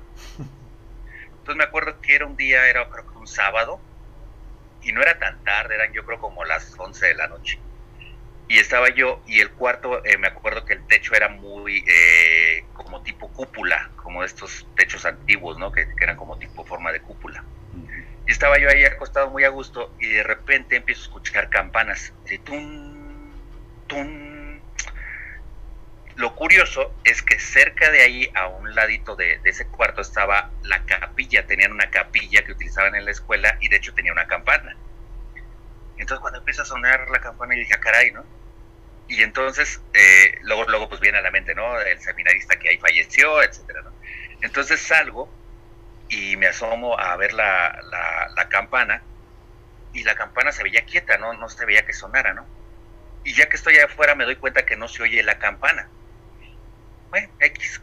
Regreso al cuarto y como al minuto, minuto y medio otra vez, tum, tum, y ya, caray y ahí voy corriendo otra vez a la parte de afuera a ver la campana y, todavía me acerco más hacia donde está la capilla y la campana quieta. Y allá afuera no se oía la campana. Vuelvo a regresar al cuarto, igual como a los dos, tres minutos, la campana. Entonces es donde uno dice, eh, está la diferencia entre lo que podría ser, como dicen, la, la sugestión y el ya buscar como una explicación, porque como bien mencionaba Hernán, son sonidos que tú estás escuchando, no es algo que tu mente está creando, es algo que tú estás oyendo, porque si tu mente lo creara, probablemente afuera yo seguiría escuchando la campana. Entonces, cuando ya estoy otra vez en el cuarto, veo o me pongo ya así como muy quieto a tratar de encontrar el sonido, así como le dice Uriel ahí escondido en el cajero, este, y yo empiezo a buscar el sonido y veo que viene de la parte de arriba, de donde estaba la cúpula. Y yo dije, ah, caray, pues qué onda, ¿no? Tenía yo forma de subir a la, azotea porque ahí estaba el boiler precisamente que tenía el, cuarto. Entonces muchas veces el boiler se apagaba con el viento que hace muy fuerte luego en Querétaro y yo tenía que subir a prenderlo. Entonces dije, a ver, voy a subir, a lo mejor es ahí arriba. Y cuando subo, efectivamente, se oía lo de un ruido. Pero lo que se oía es que habían dejado los, como era todavía construcción, que no habían terminado esa parte de arriba, los albañiles habían dejado unas varillas muy altas y muy cerca una de otra. Entonces cuando el viento corría, pegaba con la varilla. Mm. La varilla ahí se oía muy leve, pero la vibración que se seguía por medio de la varilla hasta abajo es lo que se amplificaba por medio de la cúpula del cuarto como una campana. Y entonces ahí fue donde dije, ah, bueno, pues esto no tiene nada de sobrenatural, ¿no? Pero a lo que voy es, si no se me ocurre a mí subirme allá, pues no me doy cuenta nunca de dónde viene, ¿no? Y ahí está la situación, o sea, muchas veces no necesariamente quiere decir que porque el que lo estés oyendo no sea una sugestión o viceversa, no sea algo que realmente está pasando, ¿no? Entonces, esos son Descubre, detallitos, ¿no? Ajá. Sí, se ha pasado. En algunas ocasiones. Fíjate que yo les voy a contar rápido una ahorita que hablan de sus trabajos. Ahorita espero no, no, no este, tardarme mucho.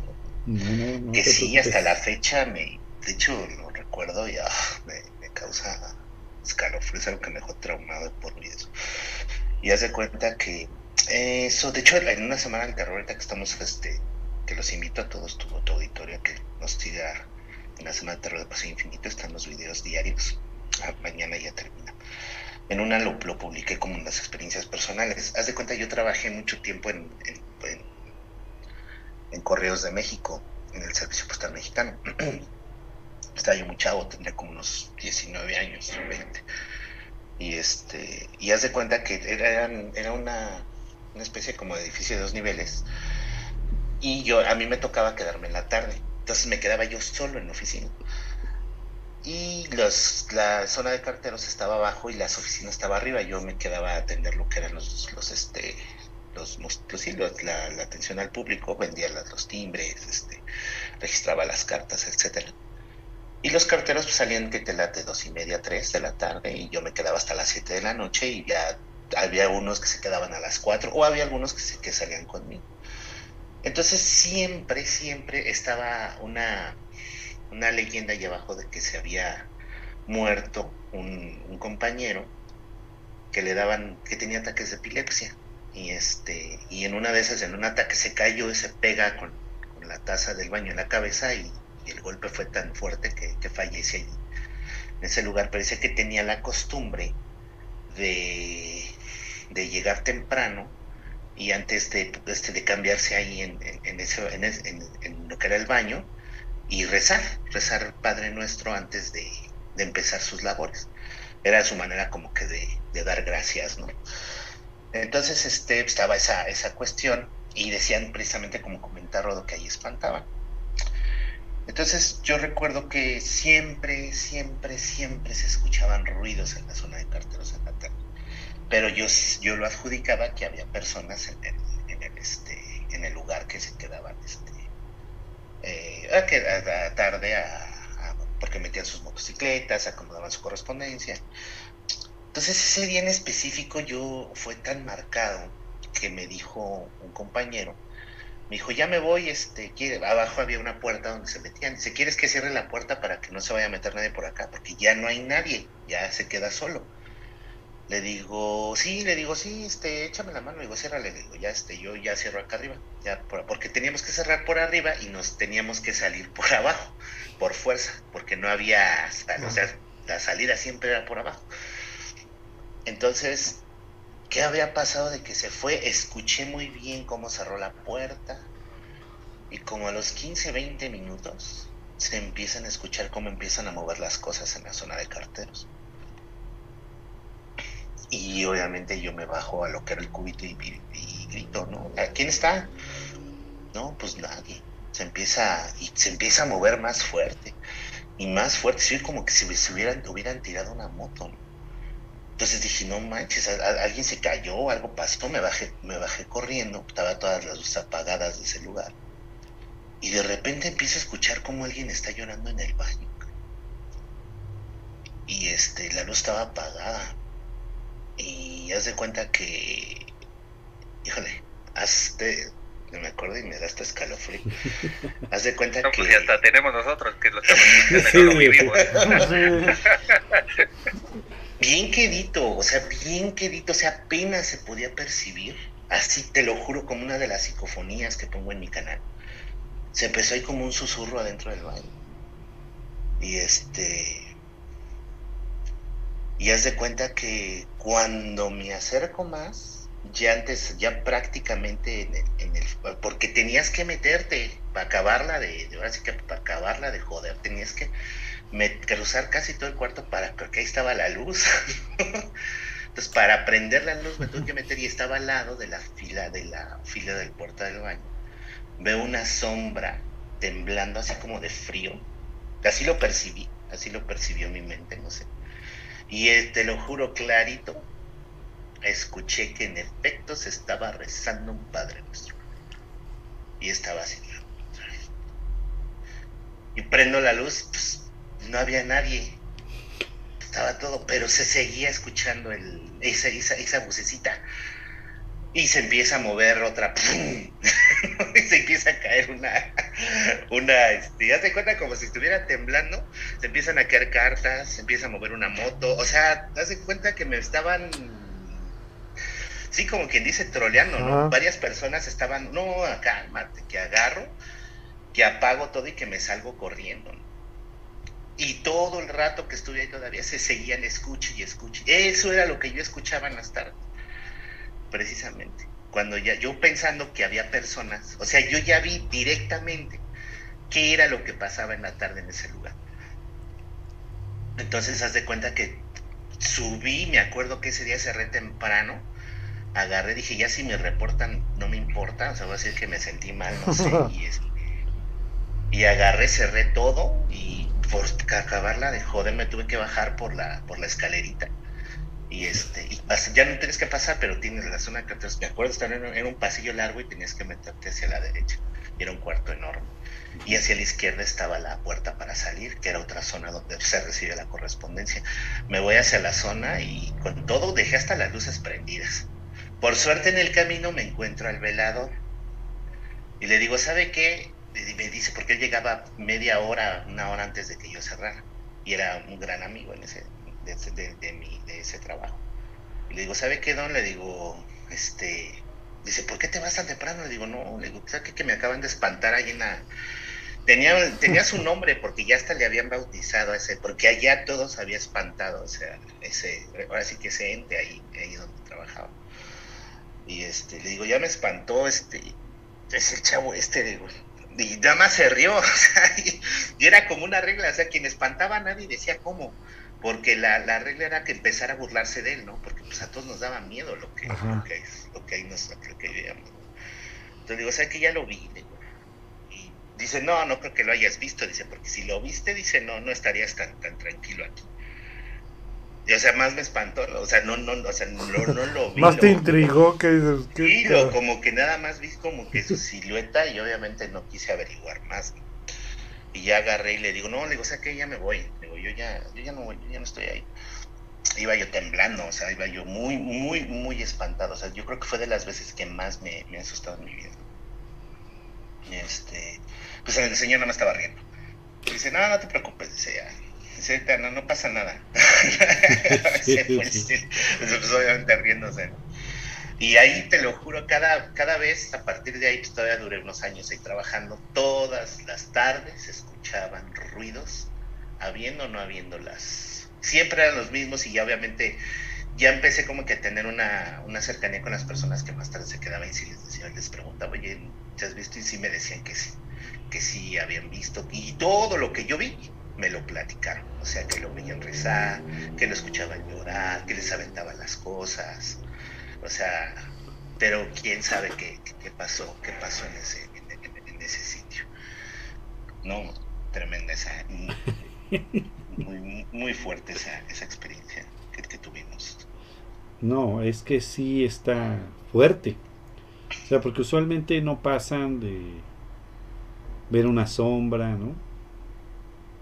De alguna cosita, pero ya que sean tantos eventos en el mismo, es córrele porque aquí quedaste, man. Sí, porque fue poltergeist, fue psicofonía, fue aparición, fue todo. O sea, fue todo en un, en un fue todo el paquete en, Lo agarraste en combo. en, un solo, en un solo momento se, se, dio. No, no, no, te lo juro, de película de terror. O sea, ahí dices, híjole, o sea, cuando ya empiezas a ver todo, o sea, y, la, y, la, ya lo que te puedo decir, pero más que nada, es esa sensación de, esa vibra tan espantosa que se llega a sentir cuando que no te la puedo describir porque es como si sintieras que una, ¿qué te puedo decir? Como una especie de hielo, de barra de hielo, así te, te, te, desgarrara la columna, así, te sientes así como si te atravesara y te estuviera, este, tocando los huesos, o sea, es algo que,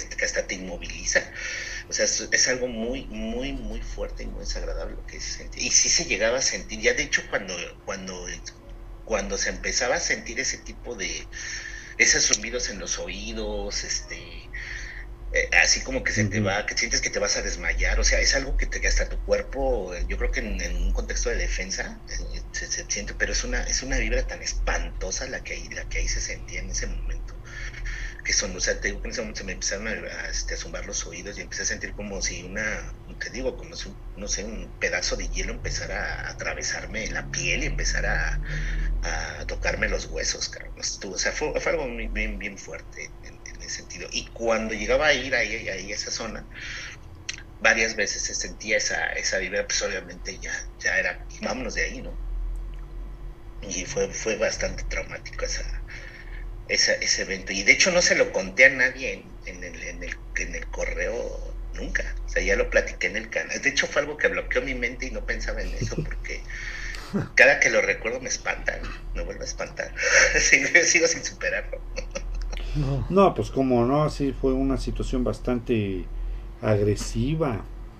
Es que cuando son esas situaciones en las que te tiemblan las... ¿Gritaste? No, pues me fui. O sea, me fui, yo lo que quería era escapar, ahora sí que echarme a correr. O sea, salirme de ahí inmediatamente. O sea, era prender la luz, porque la sensación en la oscuridad es peor. Sí, claro. Y si no sabes qué, y luego empiezas a ver como una silueta, empieza como a temblar y, y la escuchas que está como que rezando, diciendo cosas. Está, sí, está. Es traumático. Es traumático, eh. O sea, sí, te, digo que es de película de, terror. Quiero mandar un saludo a toda esa gente que se dedica a poner las instalaciones eléctricas, que yo creo que lo hacen a propósito, cuando es un lugar bien oscuro, siempre te ponen el switch hasta el final del pasillo, o sea, no puede estar al lado de la puerta donde abres. Tienes que cruzar todo un pasillo para prender la luz o apagarla. Es horrible. Oye, pues fíjate lo que nos dice aquí nuestro amigo Río Walls, que nos está escuchando en el YouTube.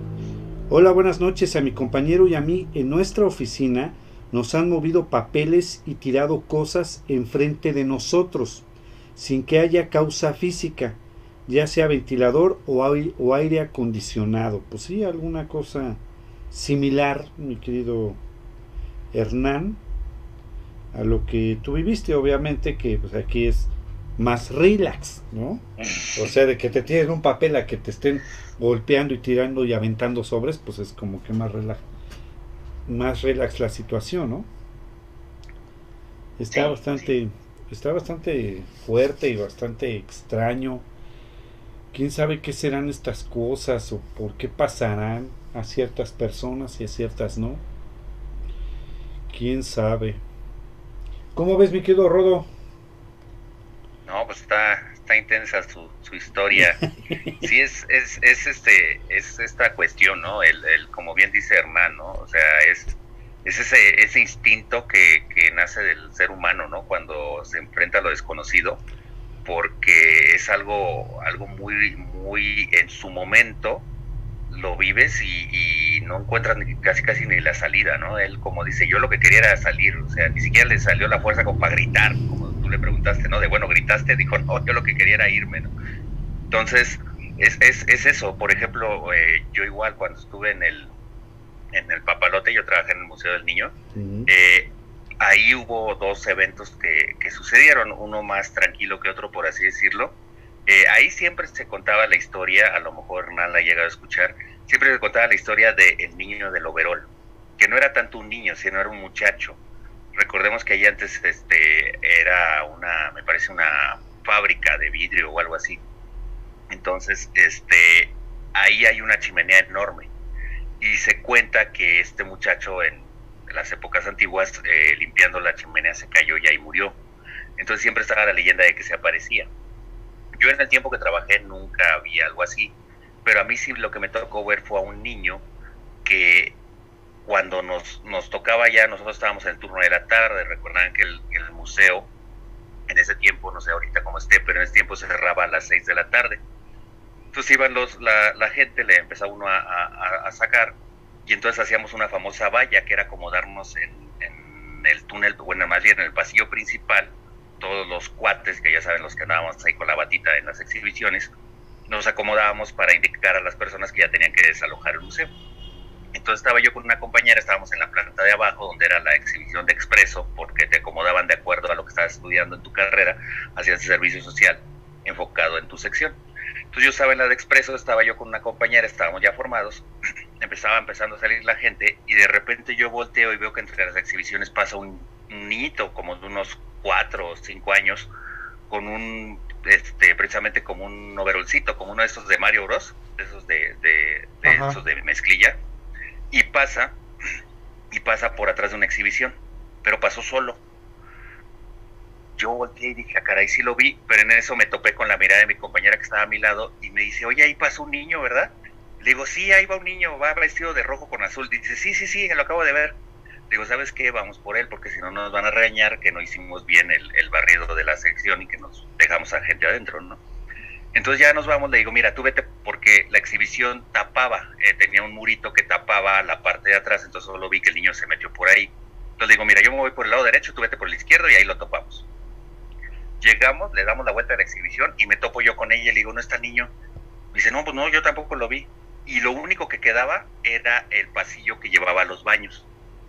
Le digo, ¿sabes qué? Se metió al baño.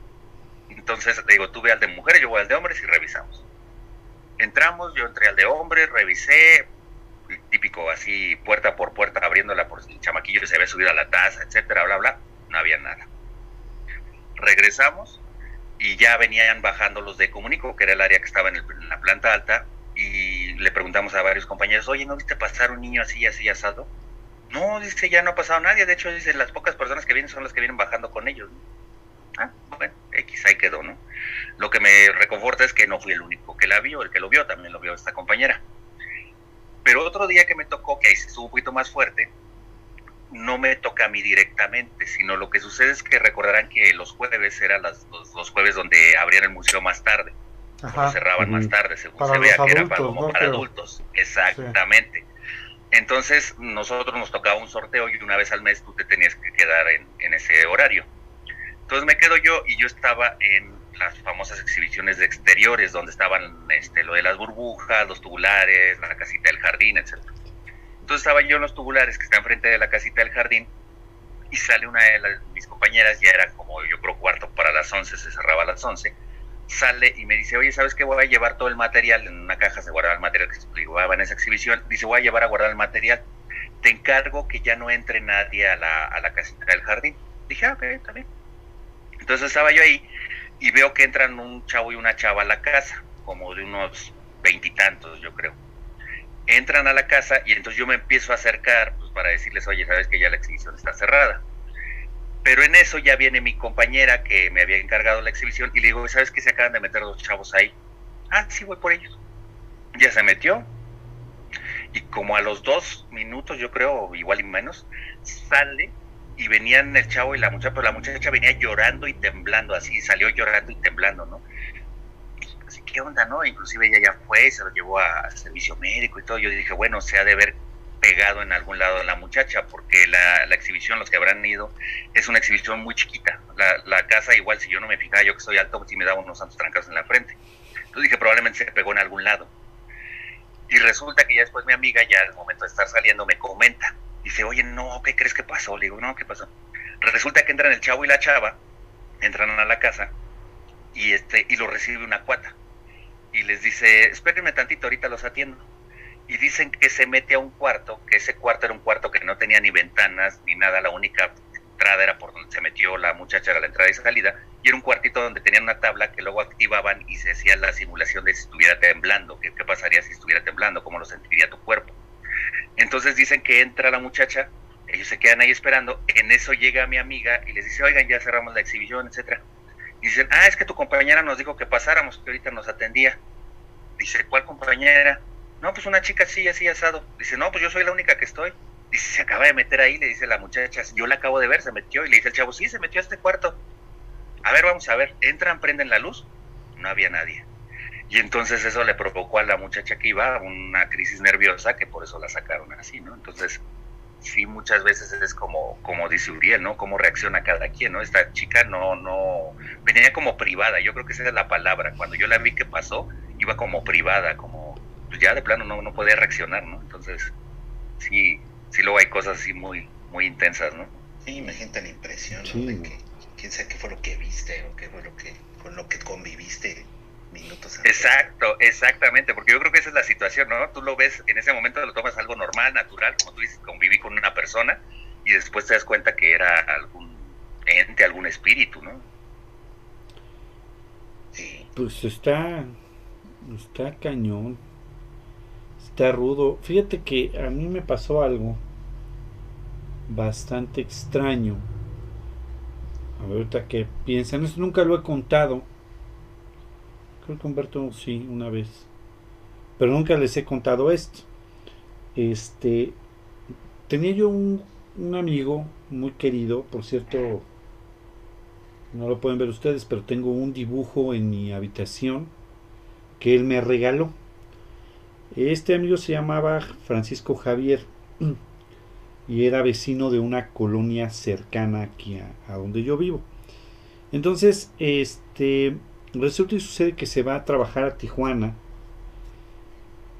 Eh, durante mucho tiempo no, no, lo vi ya continuamente, pero cuando venía de visita, venía a visitar a sus papás, este, pues nos encontrábamos, nos saludábamos, etc.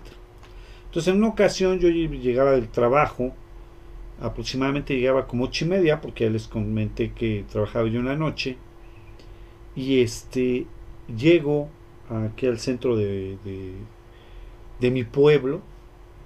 Me bajo del camión, empiezo a caminar hacia la casa y para, para llegar paso un parque. Entonces, en, en, ese parque me lo encuentro, me lo topo.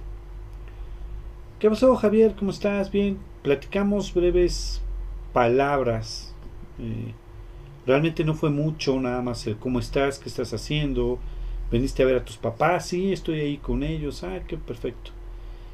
Y entonces a la hora de despedirse, él, en lugar de despedirse como de manera normal, me dice, bueno, pues entonces ahora sí ya me voy. Le digo, sí, sí, Javier, nos vemos después. Digo, a ver si este otro día que vengas, pues me avisas con tiempo y quedamos y nos vemos o salimos a algún lado. Sí, me dice, me parece bien. Perfecto. Yo llego a mi casa, me acuesto a dormir porque esa era mi, mi rutina. Y como a las dos horas escucho que suena el teléfono. Tenía yo una extensión al lado de mi cama en un buró, pero yo no contesté, contestó mi mamá. Entra a mi cuarto, eh, mi mamá y mi papá tenían algo muy curioso.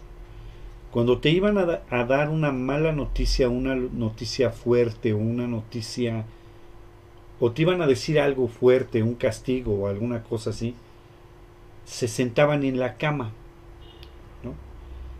Mientras no lo hacían, o sea, si era un comentario diferente a algo negativo, lo hacían de pie.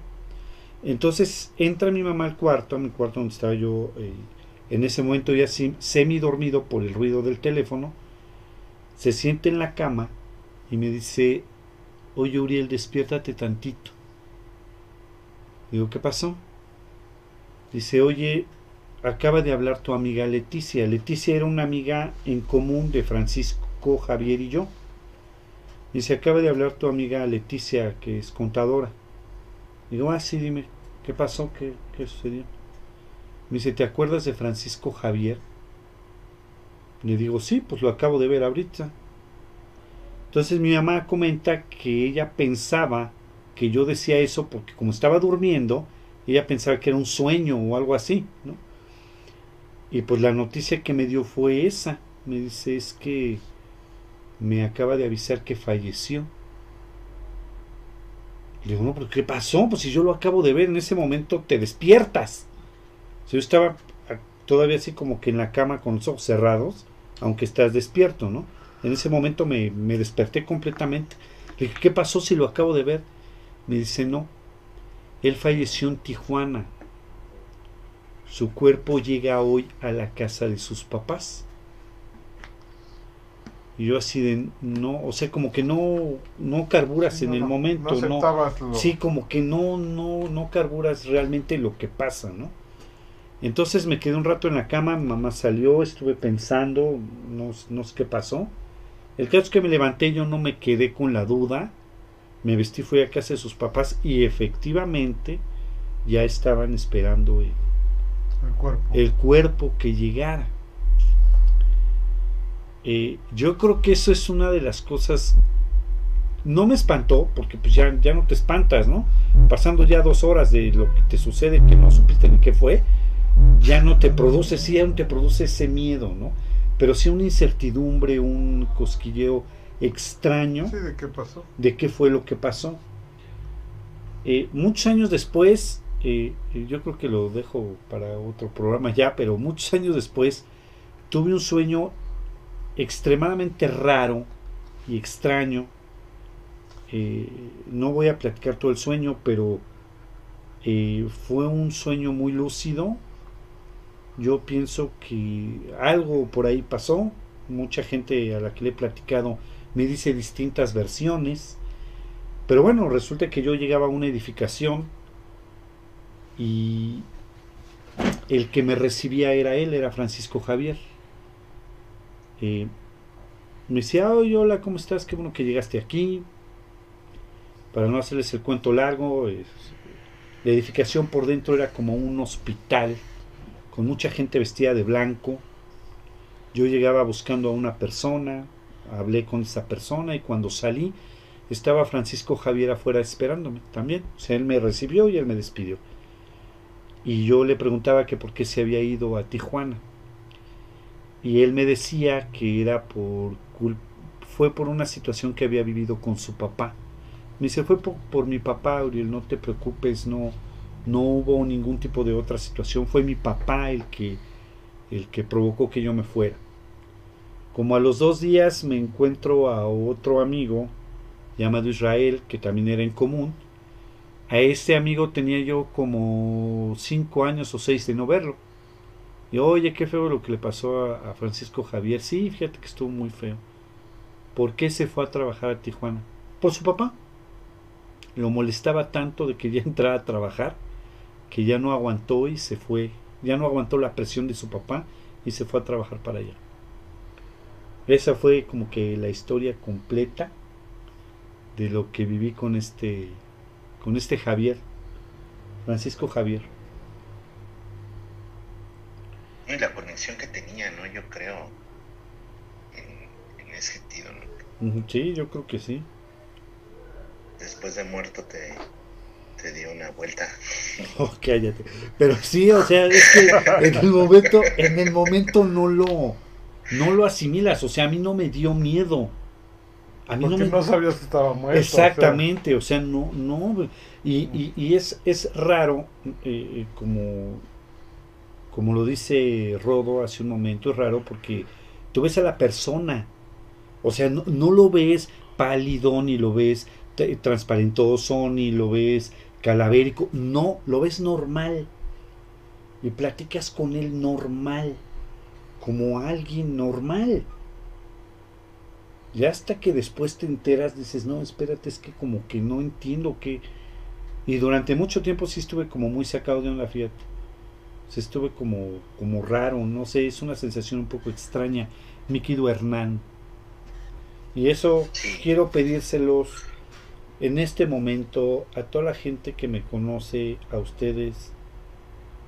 No se vengan a despedir de mí. o sea, de, verdad. Yo luego los alcanzo, ¿no? no se preocupen, en breve tiempo nos vamos a ver otra vez, pero no vengan a despedirse. Es una sensación bien extraña. Es extraño, es impactante, la verdad. La verdad. Y en serio, en buena onda. Fíjate que este vamos a mandar rápidamente saludos a María Sonia García, Elizabeth Muñoz, Guadalupe Salazar, Henry Poses, Mauricio Balán, Aldo Joseph, Herminio Rendón, Alexander Anderson, Leonard Hernández, Giovanni Hernández, Ángelo Gómez, Luis Ángel Aguilar, Torres Roque, Alejandro Silva, Tapia, un saludo, nos ha seguido. Luis este, Vilca, ya lo habíamos saludado. Eh, Adriana Villagrana. Adriana Villagrana, sí, siempre nos escucha. Sí, y Andrea este, Garzón. Un saludo para todos ellos que nos están escuchando aquí en la página de Facebook. Guadalupe Salazar, saludos Hernán. Ah, mi compañera de la universidad. Ah, ¿y a poco? ¿Sí? Sí, sí, sí, sí. Fíjate, 20, 20 años ya de 20 años. mi querida Lupex. Tenemos pendientes con toda esa banda también unas cervezas. Para no perder la costumbre, ¿no? ¿Es parte de los legionarios? Es parte de los legionarios. es una cuestión legionaria. Es otro, legionarios. Fíjate que me gustó, me gustó legionarios, la palabra, para un grupo de superhéroes, ¿o no, Rodo? Sí, exacto. Así le diré a mi mujer, ahorita vengo, voy con los legionarios. De hecho, sí, de hecho así, así es lo que decimos. De hecho, es este, voy a rápidamente un saludo. Es Fabián de Luis, Francisco Javier y Roques y Torre, y Roques, Torres Roque son mis compañeros legionarios, somos los legionarios del pisto, así como la canción de la coca. ah, sí, en vez de Cristo del pisto. Del pisto, los legionarios del pisto, muy bien. ¿Cómo es eh, la, la, creatividad mexicana? Matías Nicolás, también un saludo para él. Max eh, Ugu, feliz Halloween, nos dice. Yo imagino que es ser como de otro país, ¿no? También este, una seguidora tuya, mi querido Hernán, de Cali, Colombia. Por aquí tenía yo su, un comentario que nos hizo. Aquí está, ah, no, es de Lima, Perú también. Eh, déjame decir, por aquí estaba. De Cali, Colombia. Dice, estimados, ¿ustedes recuerdan aquel video de un presunto eh, ataque de una bruja a una familia humilde en Colombia? Si no me equivoco, el gran Hernán hizo un video sobre el tema. ¿Aquel video tuvo una resolución? Wow, ese video es, creo que, yo creo que es de los más, sí, fue muy popular, muy viral hace algunos años. De hecho, fue, fue de los primeros. Está en mi, ese es histórico. Está en mi primera recopilación de brujas del canal, porque fue tan impactante que es este eh, una, familia está siendo acosada por una, una supuesta bruja. Y si recuerdan, en un chiquillo jovencito baja con un machete a, este, a ver y, lo que graba es brutal. O sea, yo no le encuentro todavía explicación, una, explicación porque se ve que está hecho con los, con los celulares de primera generación con las cámaras super pixeladas, obviamente esto hace también que te genere pues estas, estas este, eh, formas, ¿no? Tan distorsionadas. Pero yo creo que dentro, mira, hay algo que, es donde de alguna manera puedo yo eh, intuir este tipo de cuestiones. Eh, a los niños es bien difícil que los hagas tú actuar, porque se ve luego, luego el, el este la manipulación, ¿no? A menos que sean grandes actores. Entonces, la familia se ve que es humilde, es una familia completa de, varias, de varios hijos, desde el más grandecito, que es el que baja junto con otro más chiquito. Pero se ve el terror en, la, en, esta, en esta familia y, graba una especie, es que graba lo que te cuentan los abuelitos, ¿no? lo que son las brujas. Son estas especies como de aves, hace un sonido como de buitre eh, de, de, de, de, no sé, de, ya ve, si se ve como encorvada y se ve como está chiquita y de repente crece, crece, crece y se les va encima. Sí, sí, sí, sí. Eh, comenta si tuvo alguna resolución, no lo sé, realmente. No lo sé, pero es uno de los, de los documentos más impresionantes que se han registrado en, este, pues sí, en lo que es la, podríamos decir, la historia de, de los vídeos de, de, fantasmas, en este caso de brujas, y creo que va a seguir en ese sentido la, la, este, la incógnita de, qué fue lo que sucedió con esa familia, porque sí está muy fuerte y es uno de los mejores videos. Sí, por lo general ese tipo de videos no tiene ninguna resolución. He visto varios. Este, no sé si has visto. Eh, ah, no, pues tú los has publicado todos. Ese de la bruja. Y hay otro de una, de una niña que se aparece en una iglesia. Y tampoco, tampoco hubo una, una resolución al respecto. O e, es una niña que se aparece afuera de una iglesia. Nada más se ve la sombra. Es me parece que es de noche. Este, y no, no explican más, más que esa situación. Quién sabe qué sean esas cosas. Aldo Joseph Jiménez, qué buen directo, Hernán Almaguer. Muchas gracias. A otro querido amigo, querido Aldo, vecino mío. Está aquí toda mi familia, ya ves. Saludos a mi tía, a mi abuelita, a mis primas. llega mi mamá, algunos tíos. Sí, ¿no? Oye, Fabián de Luis, ¿lo conoces? Sí, pues es uno de los legionarios. Ah, mira, con razón. Porque dice. Eh, ya dice, ya están calentando acá las. Estaban bien frías y ya se están calentando. ¿A qué hora llegan? Se van a quemar, dice.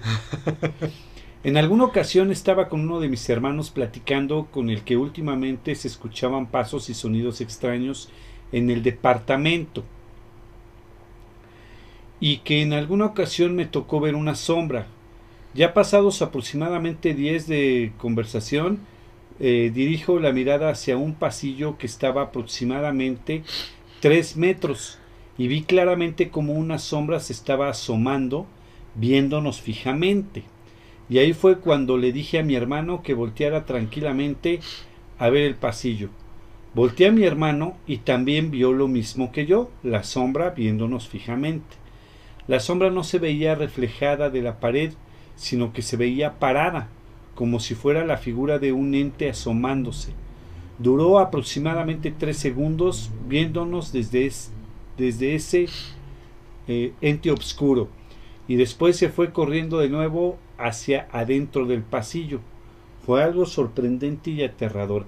Eso que te vea una sombra creo que es de las sensaciones más gachas mala onda Sí, que no sabes realmente qué es. Exacto, porque no es como si te viera una persona. Está, está cañón, ¿eh? Sí, hay varios casos así de... Sí, a mí también me pasó algo similar. Pero luego lo contamos, sigamos. No, no, no, no, de dar esa, no por el, no porque no lo cuentes, sino que a ti te ha pasado todo. Sí, pues por eso me dedico a esto. Es que mira, ¿sabes qué pasaba Uri, este, Uri, este, Rodo? querido Humberto. Eh, yo, precisamente por eso también formamos los legionarios. O sea, nosotros, a todos nosotros nos han pasado cosas. Antes, entre la chela y la plática, contamos lo que nos ha sucedido, ¿no? Claro.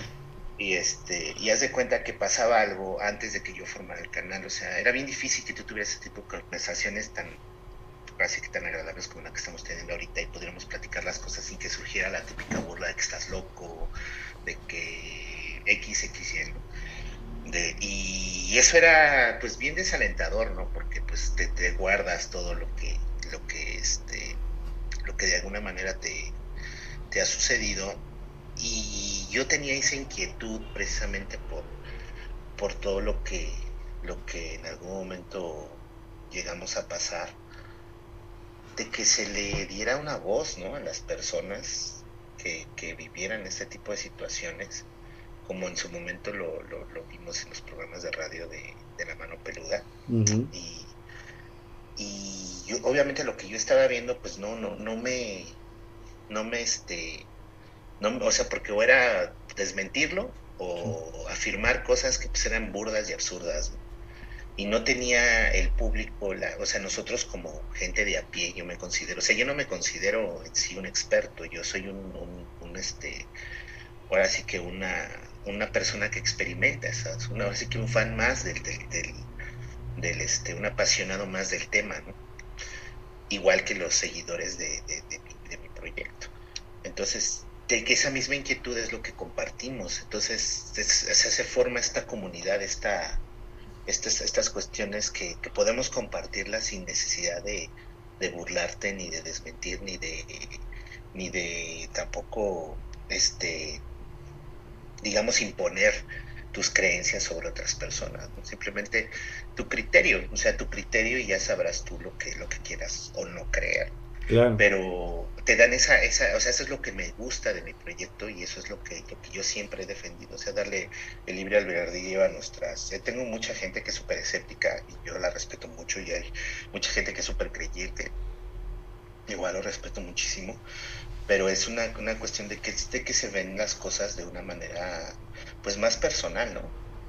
de manera que tú la quieras ver el proyecto es muy muy muy íntimo es algo muy personal para cada cada uno de nuestros seguidores y eso era lo que yo quería y esas son las pláticas que por ejemplo tengo con los legionarios este que nos une esa ese, ese, esas cuestiones por todo lo que nos ha pasado y ya nos compartí y de hecho nos han pasado cosas en las mismas tertulias que posteriormente podemos platicar no este en ese sentido muy bien. Sí, pues es que realmente como decíamos hace un tiempo también aquí en Escalofrío, mucha gente eh, sí te tira como de, como de a loco, ¿no? Ay, ¿cómo crees eso? Y realmente creo que, sin miedo a equivocarme, mucha de esa gente lo dice porque no quiere aceptar lo que a ellos mismos les pasó. Porque yo pienso que si no es que a todos. Está negado. Sí, que está negado, exactamente. Yo ya pienso que eh, la situación paranormal te puede pasar en cualquier momento a cualquier persona. Yo creo que, sin miedo a equivocarme, todos hemos pasado por una experiencia, una mínimo, por pequeña que sea, de algo sin explicación que haya sucedido. Entonces yo creo que esa gente es así como que su sistema de defensa lo tiene bastante alto como para aceptar. Exactamente.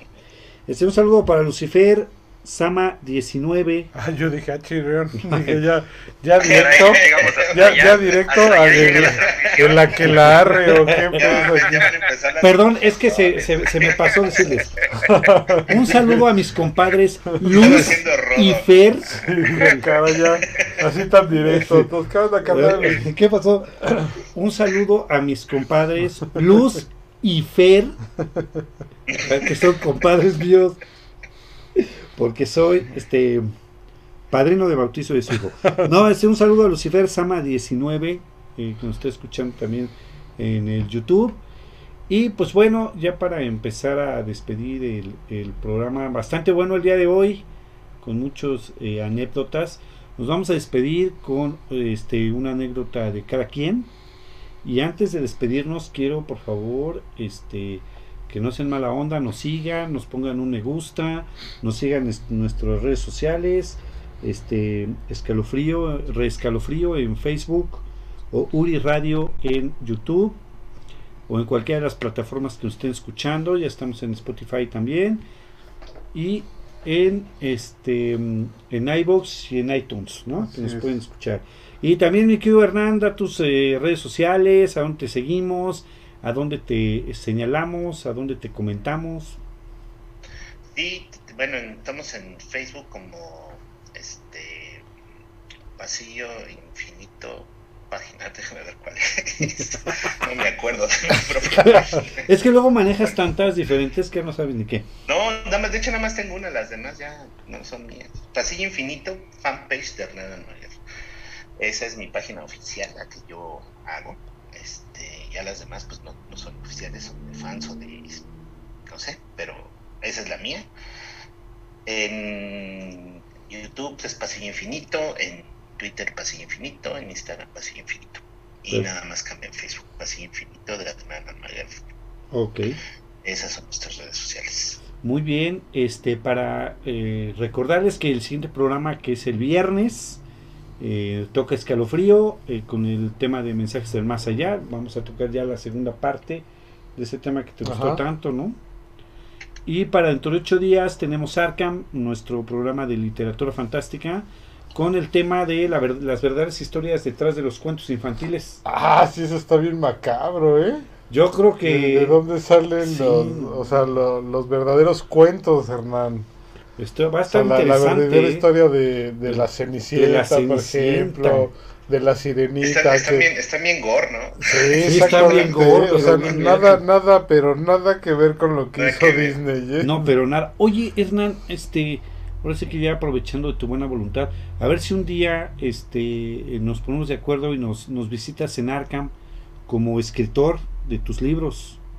Claro que sí. También soy muy fanático del, del cine de la literatura, ahí es pura literatura fantástica, cómics, que es nuestro comiquero de cabecera es Rodo, es ah, el experto en cómics, este, y a ver si nos acompañas que, hablando de tus libros, están bastante interesantes, bastante bien y buenos. Muy bien, este Luis Vilca, una lástima, las cosas duran poco, he disfrutado el directo. Los siguientes eh, también serán con el gran Hernán, pues yo creo que Hernán nos va a seguir visitando. Claro que sí. ¿No? Aquí. de la casa. Sí, exactamente. Sí, amigo de varios años. Exactamente. ya fueron los primeros que, que, me entrevistaron después de las, no sé, decenas, cientos de entrevistas que, que he tenido. Ya fueron ustedes los primeros padrinos. Por eso no, podemos. Ya ves, te hicimos famoso. Exactamente. te hicimos famoso. Este sí recordamos esa entrevista, este, bastante buena. ¿Qué tendrá ya como cinco años, cuatro o cinco años? Yo creo que tiene como unos cuatro, ¿no?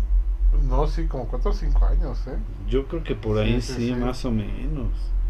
Eh, estuvo, además estuvo, creo que estuvo bastante agradable la plática, aparte de la, de la entrevista. Sí, fue, fue muy interesante. La historia, yo, yo incluso acá en, en privado les estaba contando, me recuerdo mucho la anécdota de por qué le pusiste fácil y infinito. y se lo estaba contando y dije, no, es que realmente sí tiene una relación directa de lo que ha vivido Hernán. ¿no? Sí, exactamente. No nada más es así algo que le miedo. Yo creo que voy a hacer un libro de puras experiencias mías, un buen libro de terror que lo estoy son bastantes. esa también es otra, esa del Pacífico. Fíjate. Está bien, para que sea tu cuarto libro ya, ¿verdad, mi querido Hernán? No, ahorita ya vamos a sacar otro, que precisamente se va a llevar Pasillo Infinito, que va a estar bien interesante porque van a ser leyendas de leyendas mexicanas, pero urbanizadas. Va a es, una, es una cuestión bien rara que hice, una combinación bizarrísima, pero que me que disfruté, estoy disfrutando mucho estar escribiendo y ojalá les guste. Espero este año poderlo sacar a más tardar el próximo año, poderlo ya este, sacar a, a, la venta, difusión. Pero es algo, yo creo que es lo que más he disfrutado hacer, mis queridos compañeros. Perfecto, qué bueno, nos da muchísimo gusto, mi querido Hernán. Muy bien, mi querido Rodo, échanos tu, tu anécdota más cuchicuchesca. cuchicuchesca. La más terrorífica. Chicuchesca, cuando me dijo Hacienda que no había hecho declaración. este... no fíjate, hasta, hasta Hernán tembló con eso, fíjate. No, entonces se puso chinita la, la piel. No, yo creo que... que puedes hacer. Exactamente, eso sí es Satanás, para que vean. Este, no, yo creo que, que, mi anécdota más fuerte ha sido, algunos ya, ya la ubican, Uriel la conoce perfectamente, se la conté en su momento cuando recién me pasó, eh, eh, fue esta anécdota de, de, la mujer y el niño que se me aparecen. Un día que yo estaba en la universidad, yo tenía que ir a, a, a la escuela, pero esa vez yo tenía la primera clase que duraba tres horas y ese día el maestro nos había dicho que no iba a ir, entonces yo dije, ah, pues buena onda, llego a las 10 de la mañana, tranquilo, todo padre eh, en ese entonces vivíamos en unos departamentos que están aquí, de hecho, cerca de donde estoy ahorita. Ahí están, estos departamentos todavía siguen. Y nosotros vivíamos en uno de los departamentos de la planta baja de ese conjunto de edificios. Yo estaba, eh, yo dormía con, en la misma recámara con mi hermano, que curiosamente era el que se iba justo antes, o era el último de la familia que se iba, porque primero salía mi papá a trabajar, luego mi hermana se iba con mi mamá, porque iba mi mamá a trabajar en la misma escuela donde estudiaba mi hermana, y entonces después iba mi hermano y me acuerdo que le digo a mi hermano, porque mi hermano era muy olvidadizo, le digo, cuando te vayas nada más cierras bien la puerta, porque yo ya me voy a levantar hasta muy tarde. Ah, sí, Ese día eran como las seis y cuarto, seis y media de la mañana del horario este rarón que tuvimos hasta hace unos días donde todavía está oscuro. Y entonces eh, me acuerdo que ya no estaba él, me despierto, entraba muy poquita luz por la ventana que teníamos, que era la del alumbrado público entonces de repente me despierto y dije, ay, todavía es muy temprano, pues todavía no hay luz, dije, me voy a dormir, ¿no? Y en eso volteo y al lado de mi cama, porque teníamos la cama de, de mi hermano y la mía, nos separaba un pequeño como espacio. Entonces volteo hacia el lado derecho y, y tenía un niño, estaba un niño parado ahí al lado de mi cama, ¿no? Y me acuerdo muy bien porque era un niño que traía una chamarrita, estas como, ves que parecen como esquimal, que tiene como felpita, felpado en, en la parte de la gorrita, y la traía inclusive puesta, entonces no se veía. Yo, yo, yo dilucidaba que era un niño por el tamaño que tenía, ¿no? Y de repente volteé y veo al niño y así, ah, caray, ¿no? Entonces, yo afortunadamente las veces que me ha pasado todo lo que he sido sobrenatural, siempre trato como primero de buscarle la lógica y ya después que no se la encuentre, pues cuando ya me espanto, ¿no? Pero en este caso, volteo, veo al niño y lo primero que se me ocurrió, así lo primero que se me ocurrió, como en este multifamiliar vivían muchas precisamente familias con niños chiquitos y era la hora en que se iban a la escuela, dije, mi hermano, como es distraído, no cerró bien la puerta, algún chamaquito se le quedó al papá o se le adelantó, vio la puerta abierta y como nosotros no cerrábamos la puerta de la recámara, el departamento era muy pequeño, pues no tardaba nada en llegar a la recámara, ¿no? Entonces dije, ay, cuando era un niño lo voy a correr, ¿no? Que vaya ahí a buscar a sus papás, ¿no? Entonces cuando yo me trato de levantar, no me puedo mover y esto fue lo que ya me empezó a espantar porque yo nada más podía mover el cuello, era lo único, todo lo demás estaba paralizado, no me podía mover. Y entonces en lo que estoy yo ahí, escucho una voz femenina a los pies de mi cama y esta voz le dice al, al, niño, le dice, ándale, ya despídete. Y le dice el niño, pero es que yo no me quiero ir. Y vuelve a hablar la voz esta y le dice, pero es que ya nos dieron poco tiempo, ándale, ya despídete. Pero es que a dónde vamos, yo ya no me, yo no me quiero ir. Dice, pero es que nos tenemos que despedir, despídete. Yo me acuerdo que estaba yo nomás moviendo la cabeza así, yo decía, está muy padre su pleito, pero yo qué tengo que ver en él, ¿no? O sea, yo, yo qué onda, ¿no? Yo quién soy de ustedes, ¿no? Y, y, yo no me podía mover y eso me empezó a desesperar mucho. Y volteaba y veía al niñito, pero no le veía la cara, repito, por la oscuridad que predominaba, no le veía yo la cara. Y le dice la, la sombra, es que recuerda que ya nos tenemos que ir a otro lugar y nada más nos diera un poco tiempo para que nos despidiéramos, entonces ya despídete. Y en eso yo me acuerdo que dije, a ver, tranquilo, cerré tantito los ojos como para abrirlos y poder entonar bien qué era la silueta que yo veía, porque nada más veía una silueta, no veía yo quién se trataba, quién estaba a los pies de mi cama. Y cuando abro los ojos, ya no estaba ella ni el niño, ¿no?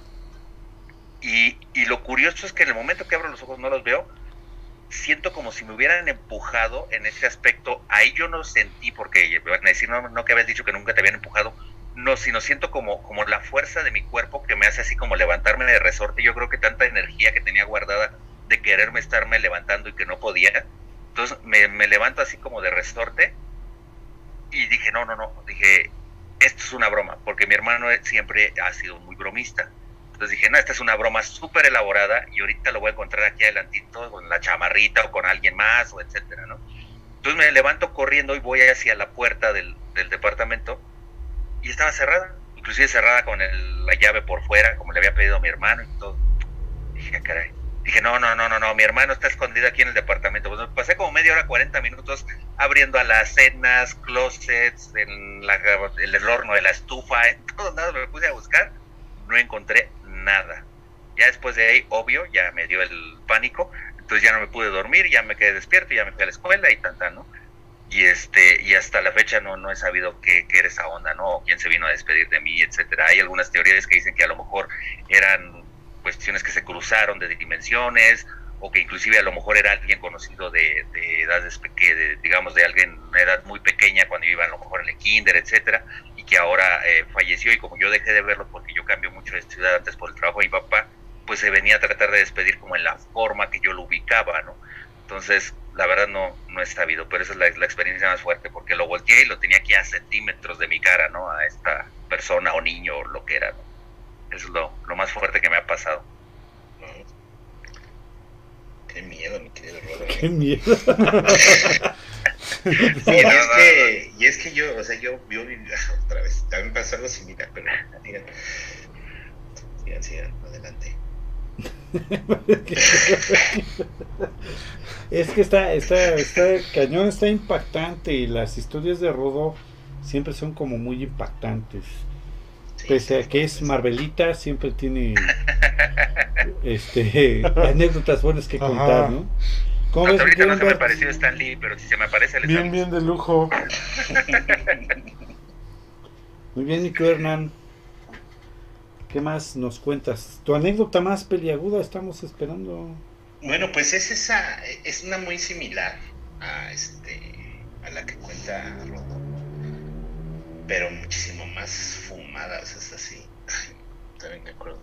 De hecho aquí tengo al lado a mi a mi, a mi chavo que, que fue con el que la estuvo más o menos así yo precisamente cuando estaba eh, haciendo el canal en principios. Esto que les cuento fue como por 2000 de hecho tengo esa historia voy a poner el link que hice en, una de las semanas del terror. Este voy a poner el link donde la, narro. Y para que la vean un poquito más profundamente se las cuento rápido. Yo eh, precisamente les comentaba que yo editaba los videos en la noche. Entonces yo me dormía como a las 5 de la mañana, 6, y me paraba como a las 12, una, a seguir haciendo cosas. Entonces yo me acuerdo que ese día estaba haciendo mucho, mucho, mucho frío, este, y eran ya como las 12 de la, de la, del mediodía. Y yo dije, ay, ya me voy a parar. Dije, ay, no me voy a quedar otro ratito porque tengo mucho frío. Y este, me, me acuerdo que me volví a cobijar y precisamente mi hijo estaba jugando este, este Xbox, su consola estaba jugando afuera de, tenía la, recámara y estaba jugando afuera su, su, consola y lo estaba, lo estaba escuchando.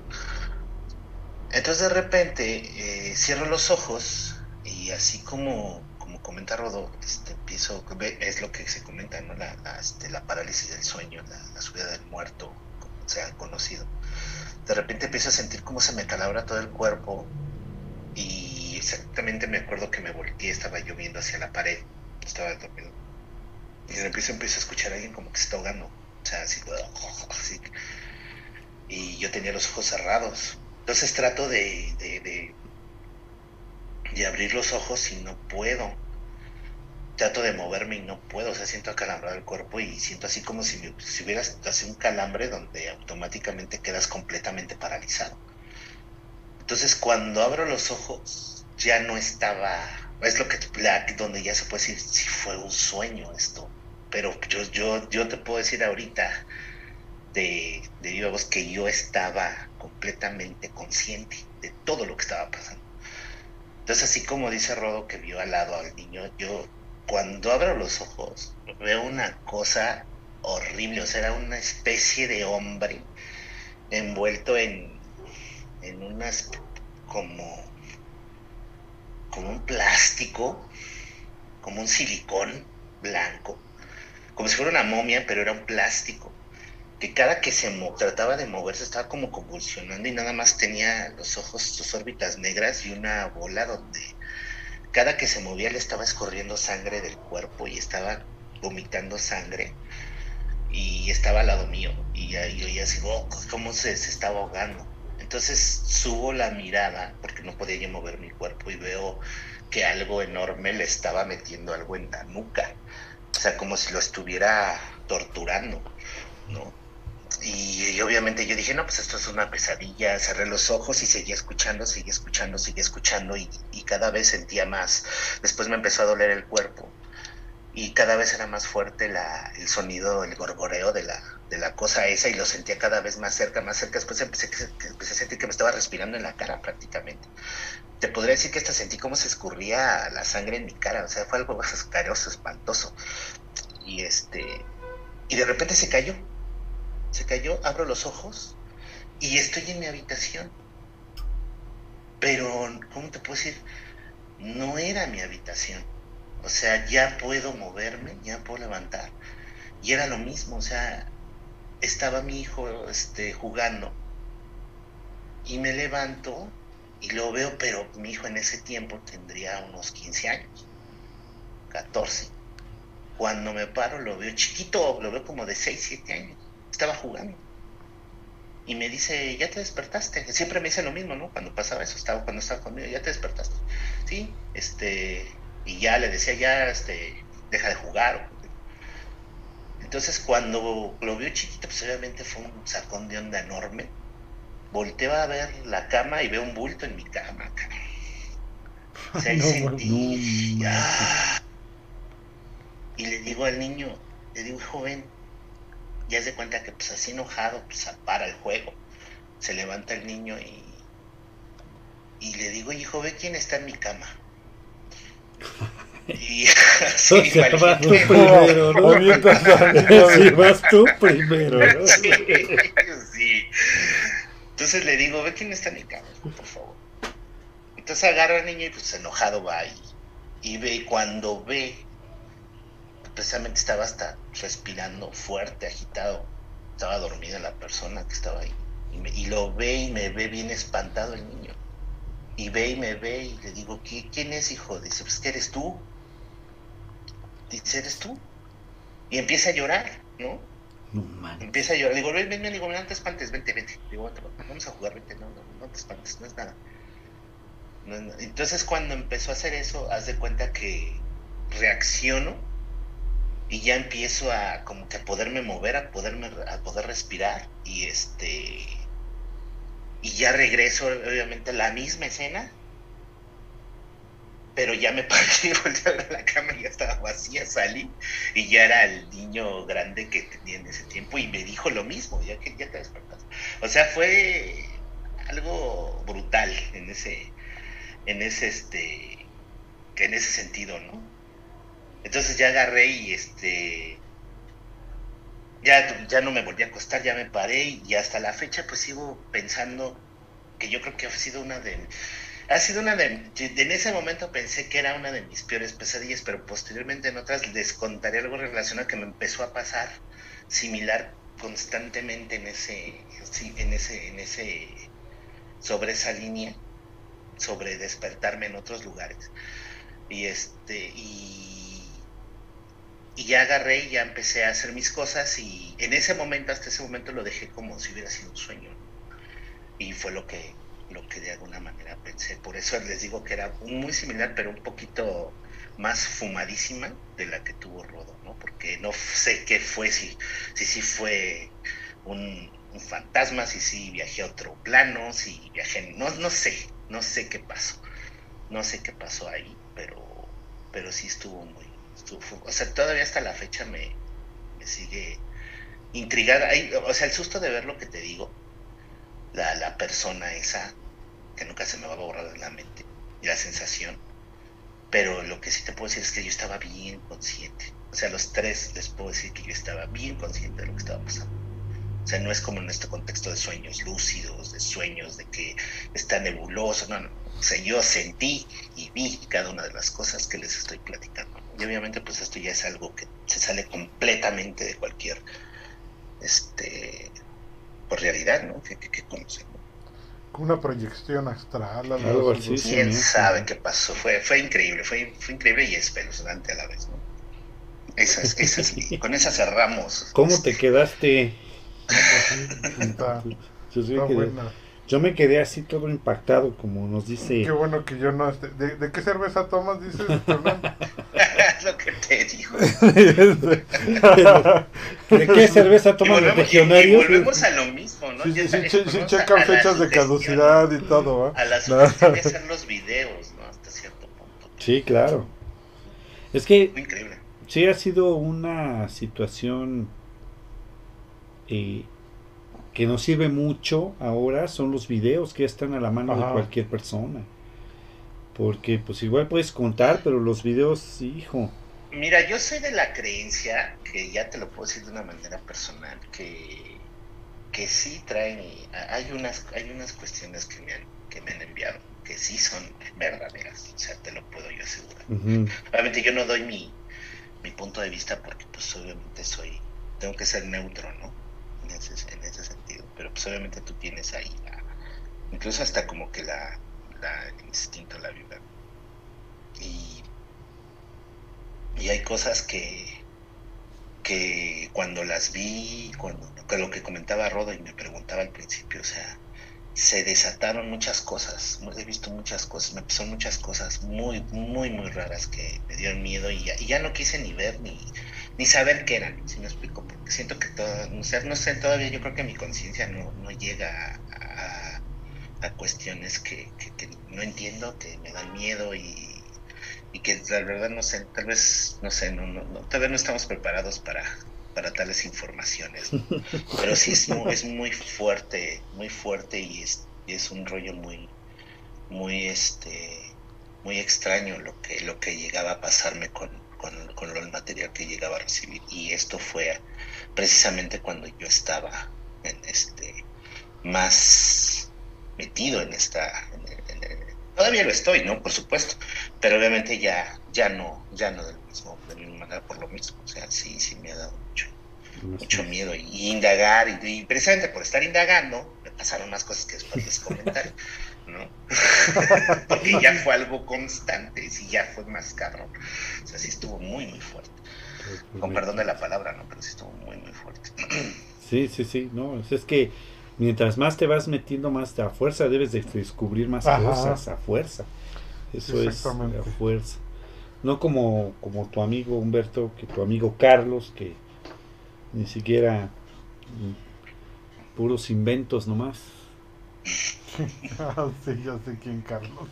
es un amigo entrañable de César Garduño y de Humberto Carlos. Es, ah, sí, sí, sí fabulosos libros. Sí, fabulosos libros, este, fabulosos videos también, ¿no? De novias. Muy bien. Fíjate que ya para despedirnos, este, nos dice Aldo Joseph Jiménez. ¿Lo conoces, mi querido Hernán? Sí, sí, sí. Esa anécdota hasta me hizo voltear hacia atrás. No sé qué video esté escuchando, ¿no? Pero es que sí, realmente está, está, está, está fuerte. ¿Qué pasó, mi querido Humberto? No, no, no. Que eso lo puso este Aldo cuando. con la de Rodo. Sí, con la de, con la de Rodo. Ajá. Este. Mm, eh, Rodrigo Colet. Saludos. Saludos también a Nini Bombón. Hola, buenas noches. No sé quién sea. Y el Chetos, que nos pregunta. ¿Alguien podría recomendarme cómo detener la parálisis del sueño? Porque sufro de ella y siento que no es nada bonito. Yo pienso que hay que hacer un, estudio, ¿no? Porque a lo mejor está faltando oxígeno eh, o algo, ir, ir al, médico para que, bueno, yo es lo que recomiendo, ¿no? Para que a lo mejor físicamente no tenga algún problema al respirar en la noche porque al respirar en la noche baja la oxigenación. Sí, exactamente. Sí que primero hay que descartar todo lo humanamente posible, eh, todo lo lógico, podríamos llamarlo. Sí, yo soy a lo mejor más pegado. Ahí va mi anécdota muy pegada a esta. Eh, soy un poquito más escéptico porque este, sí le intento buscar el, el sentido a las cosas, ¿no? Esta cosa que me pasó sí es algo terrorífico. Me pasó durante una semana completa. Eh, eh, la casa, mi bueno, mi casa, su casa, tiene un garage enorme en un costado. Caben tres carros aproximadamente. Y, y, este, y vivo solo. Es una casa grande. Como tú platicas, eh, en la noche empecé a escuchar el llanto de un niño. Pero tú te asomas y dices, caray, ¿de dónde está? ¿De dónde está? Y te das cuenta que es del garage, pero para salir al garage tienes que salir por la puerta principal, irte por un pasillito que está en medio de un jardín y llegar al, este, al, al, al garage, ¿no? Al área del garage. Sigues estando siempre dentro de la casa. Pero la verdad, la primera vez sí me vi extremadamente valiente y dije, no, me vale gorro quien sea que sea, me fui a dormir, cerré la puerta.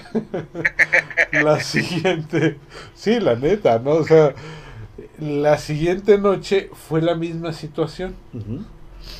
Llegó un momento en que realmente entre mi miedo me empezó a ganar la intriga. Que dije, bueno, ¿y qué será? Dije, no, a ver, Ahorita me armo con todos, me acabo de ver la del este la del exorcista, aquí traigo mi maleta con agua bendita, ahorita salgo y a ver de cómo nos toca, ¿no?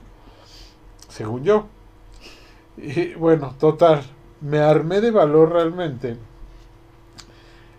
Voy saliendo y dije, ahorita voy a averiguar qué demonios o, qué es, porque yo estaba en mi cabeza casi seguro que era un demonio, eh, porque investigué y creo que pocas criaturas pueden generar ese tipo de llanto. Además, cuando yo prendía la luz o algo así para ver qué era, a través de la ventana entre la casa y el garage, realmente yo por más que buscaba no veía nada. Pero apagaba la luz y minutos después se volvió a escuchar el mismo llanto. Entonces, eso me lo aplicó casi toda la semana. Como al quinto día me di valor y dije, me vale gorro, a ver de cómo nos toca. Me salí hasta con agua bendita, así literal. Y, y dije, voy a ver qué demonios es esto.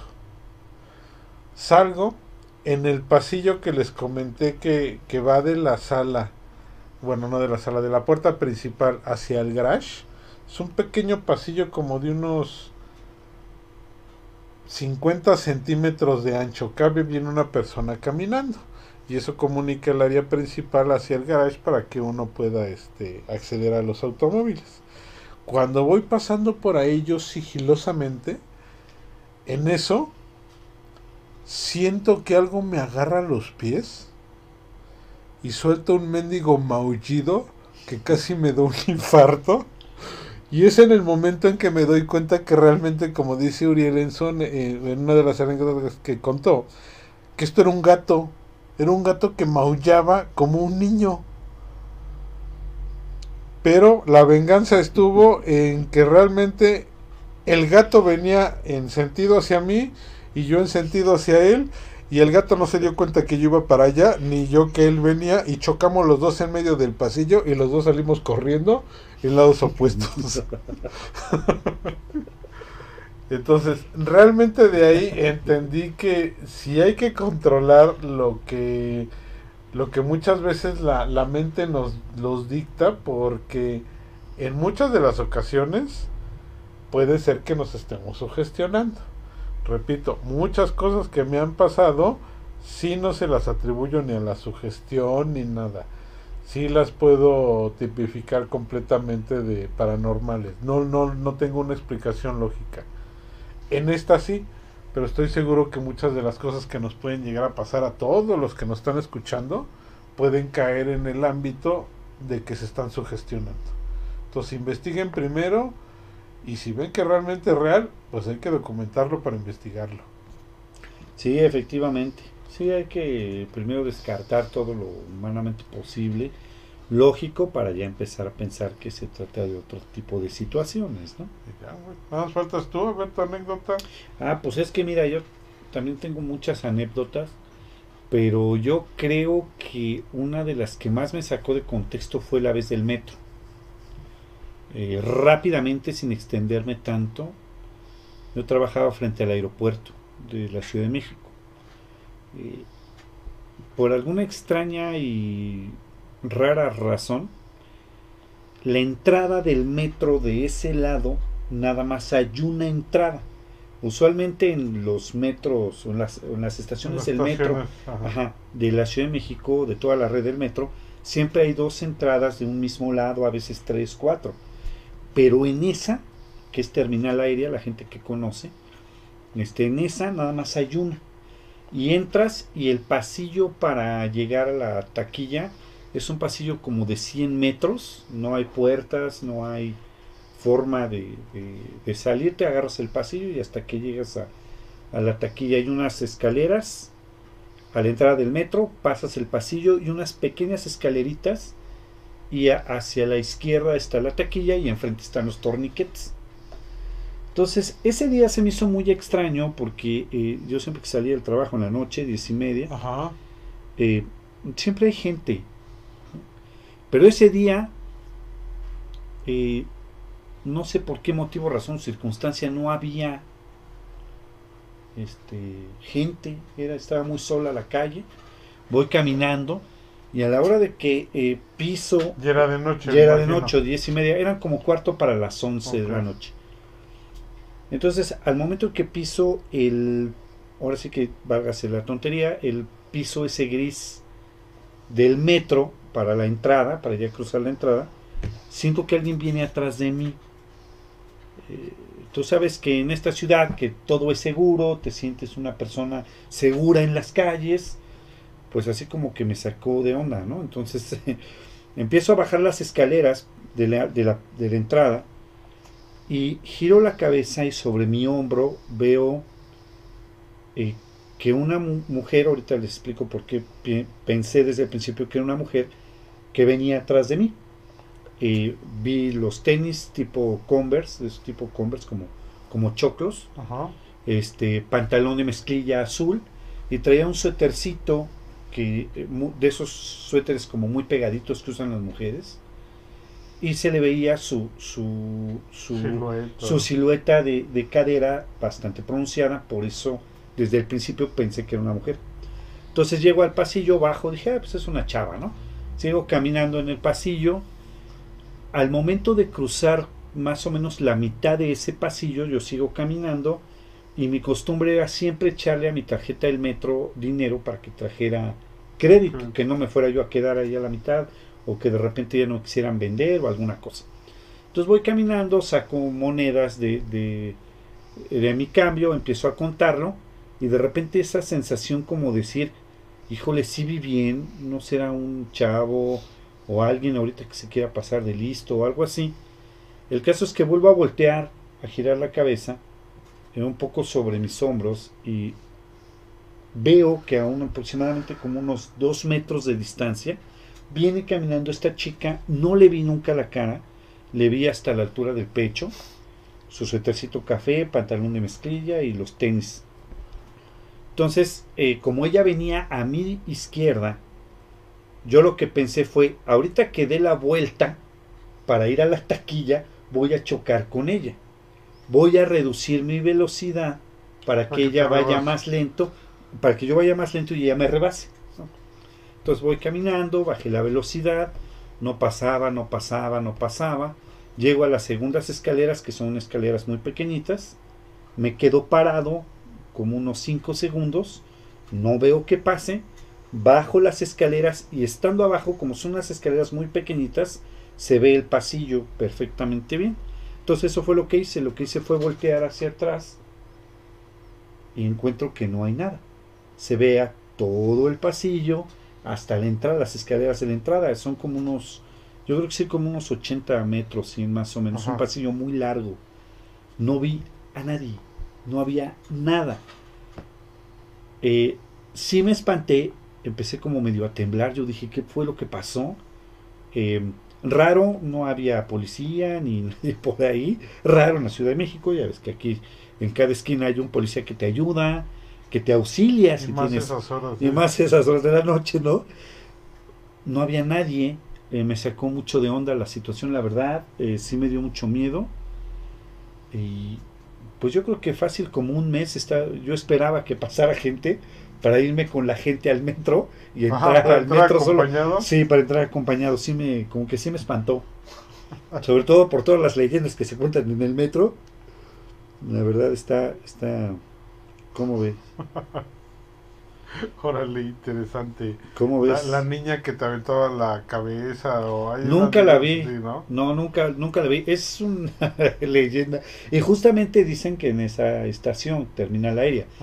Por ese motivo, porque el programa pasado les expliqué que a mí me da mucho miedo ver algo fuera del contexto de la realidad. O sea, ver a una niña que avienta su cabeza a las vías, o sea, no te pases de lanza, ¿no? Entonces, por ese motivo ya esperaba yo a la gente Dije, no vaya a ser esta vincla que está aquí esperándome o, alguna cosa. Dije, no, ¿sabes qué? Mejor este acompañadito siempre. Como un mes yo creo duré esperando a la gente para irme este al metro. Sí, ese estuvo, ese estuvo como rara. ¿Quién sabe? Esa leyenda es, esa leyenda es buenísima, la que dices de, la niña. Que, que, la ves y avienta su, según trae una pelota y avienta su, su pelota las vías y te dice que se la pasas y cuando haces la cabeza no, ahí.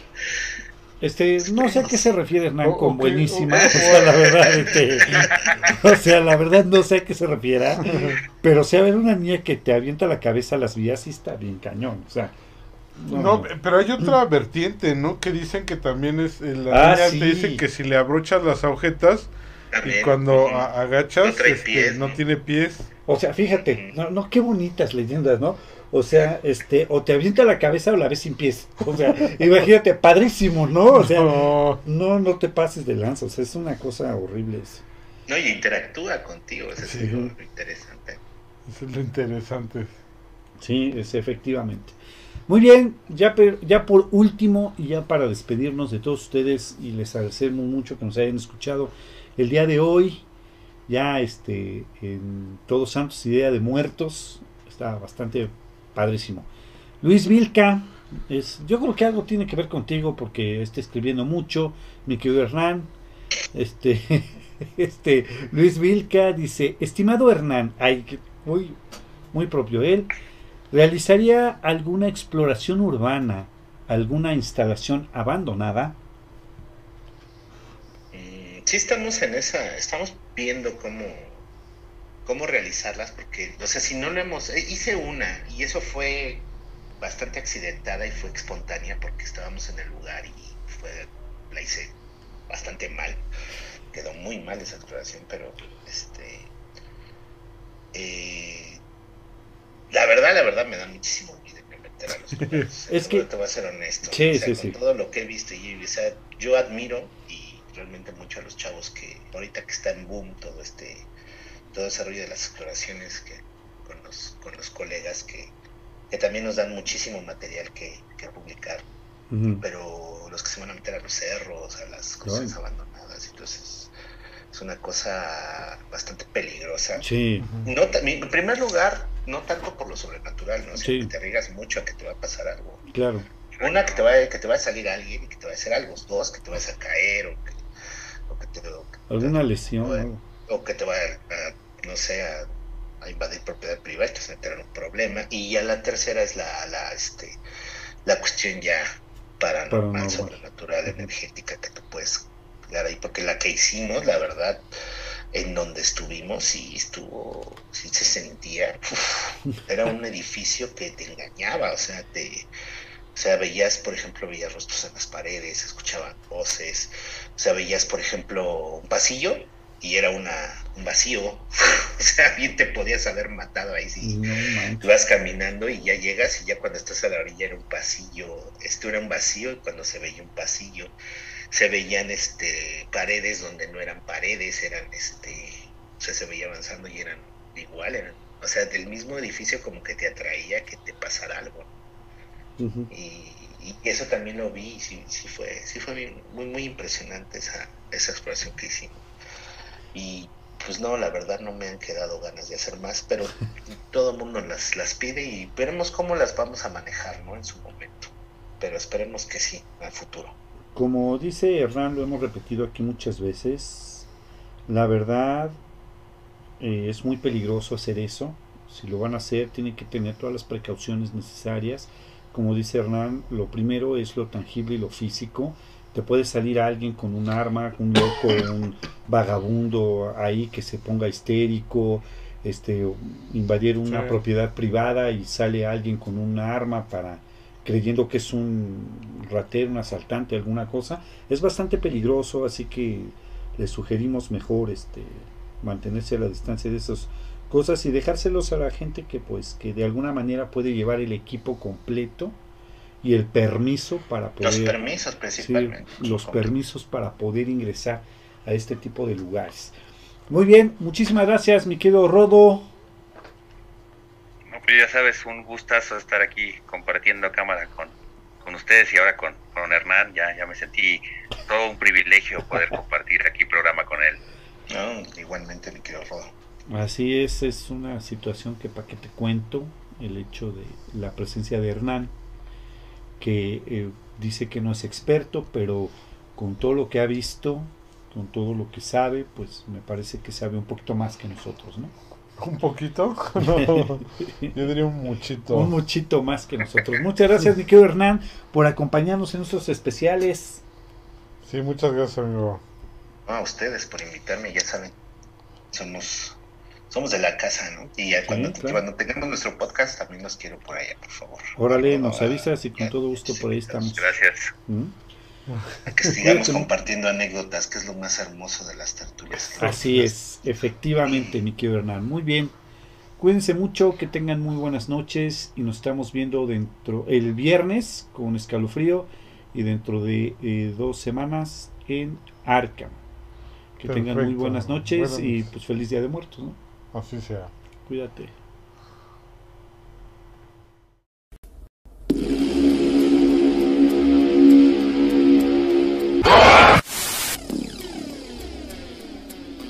Escalofrío.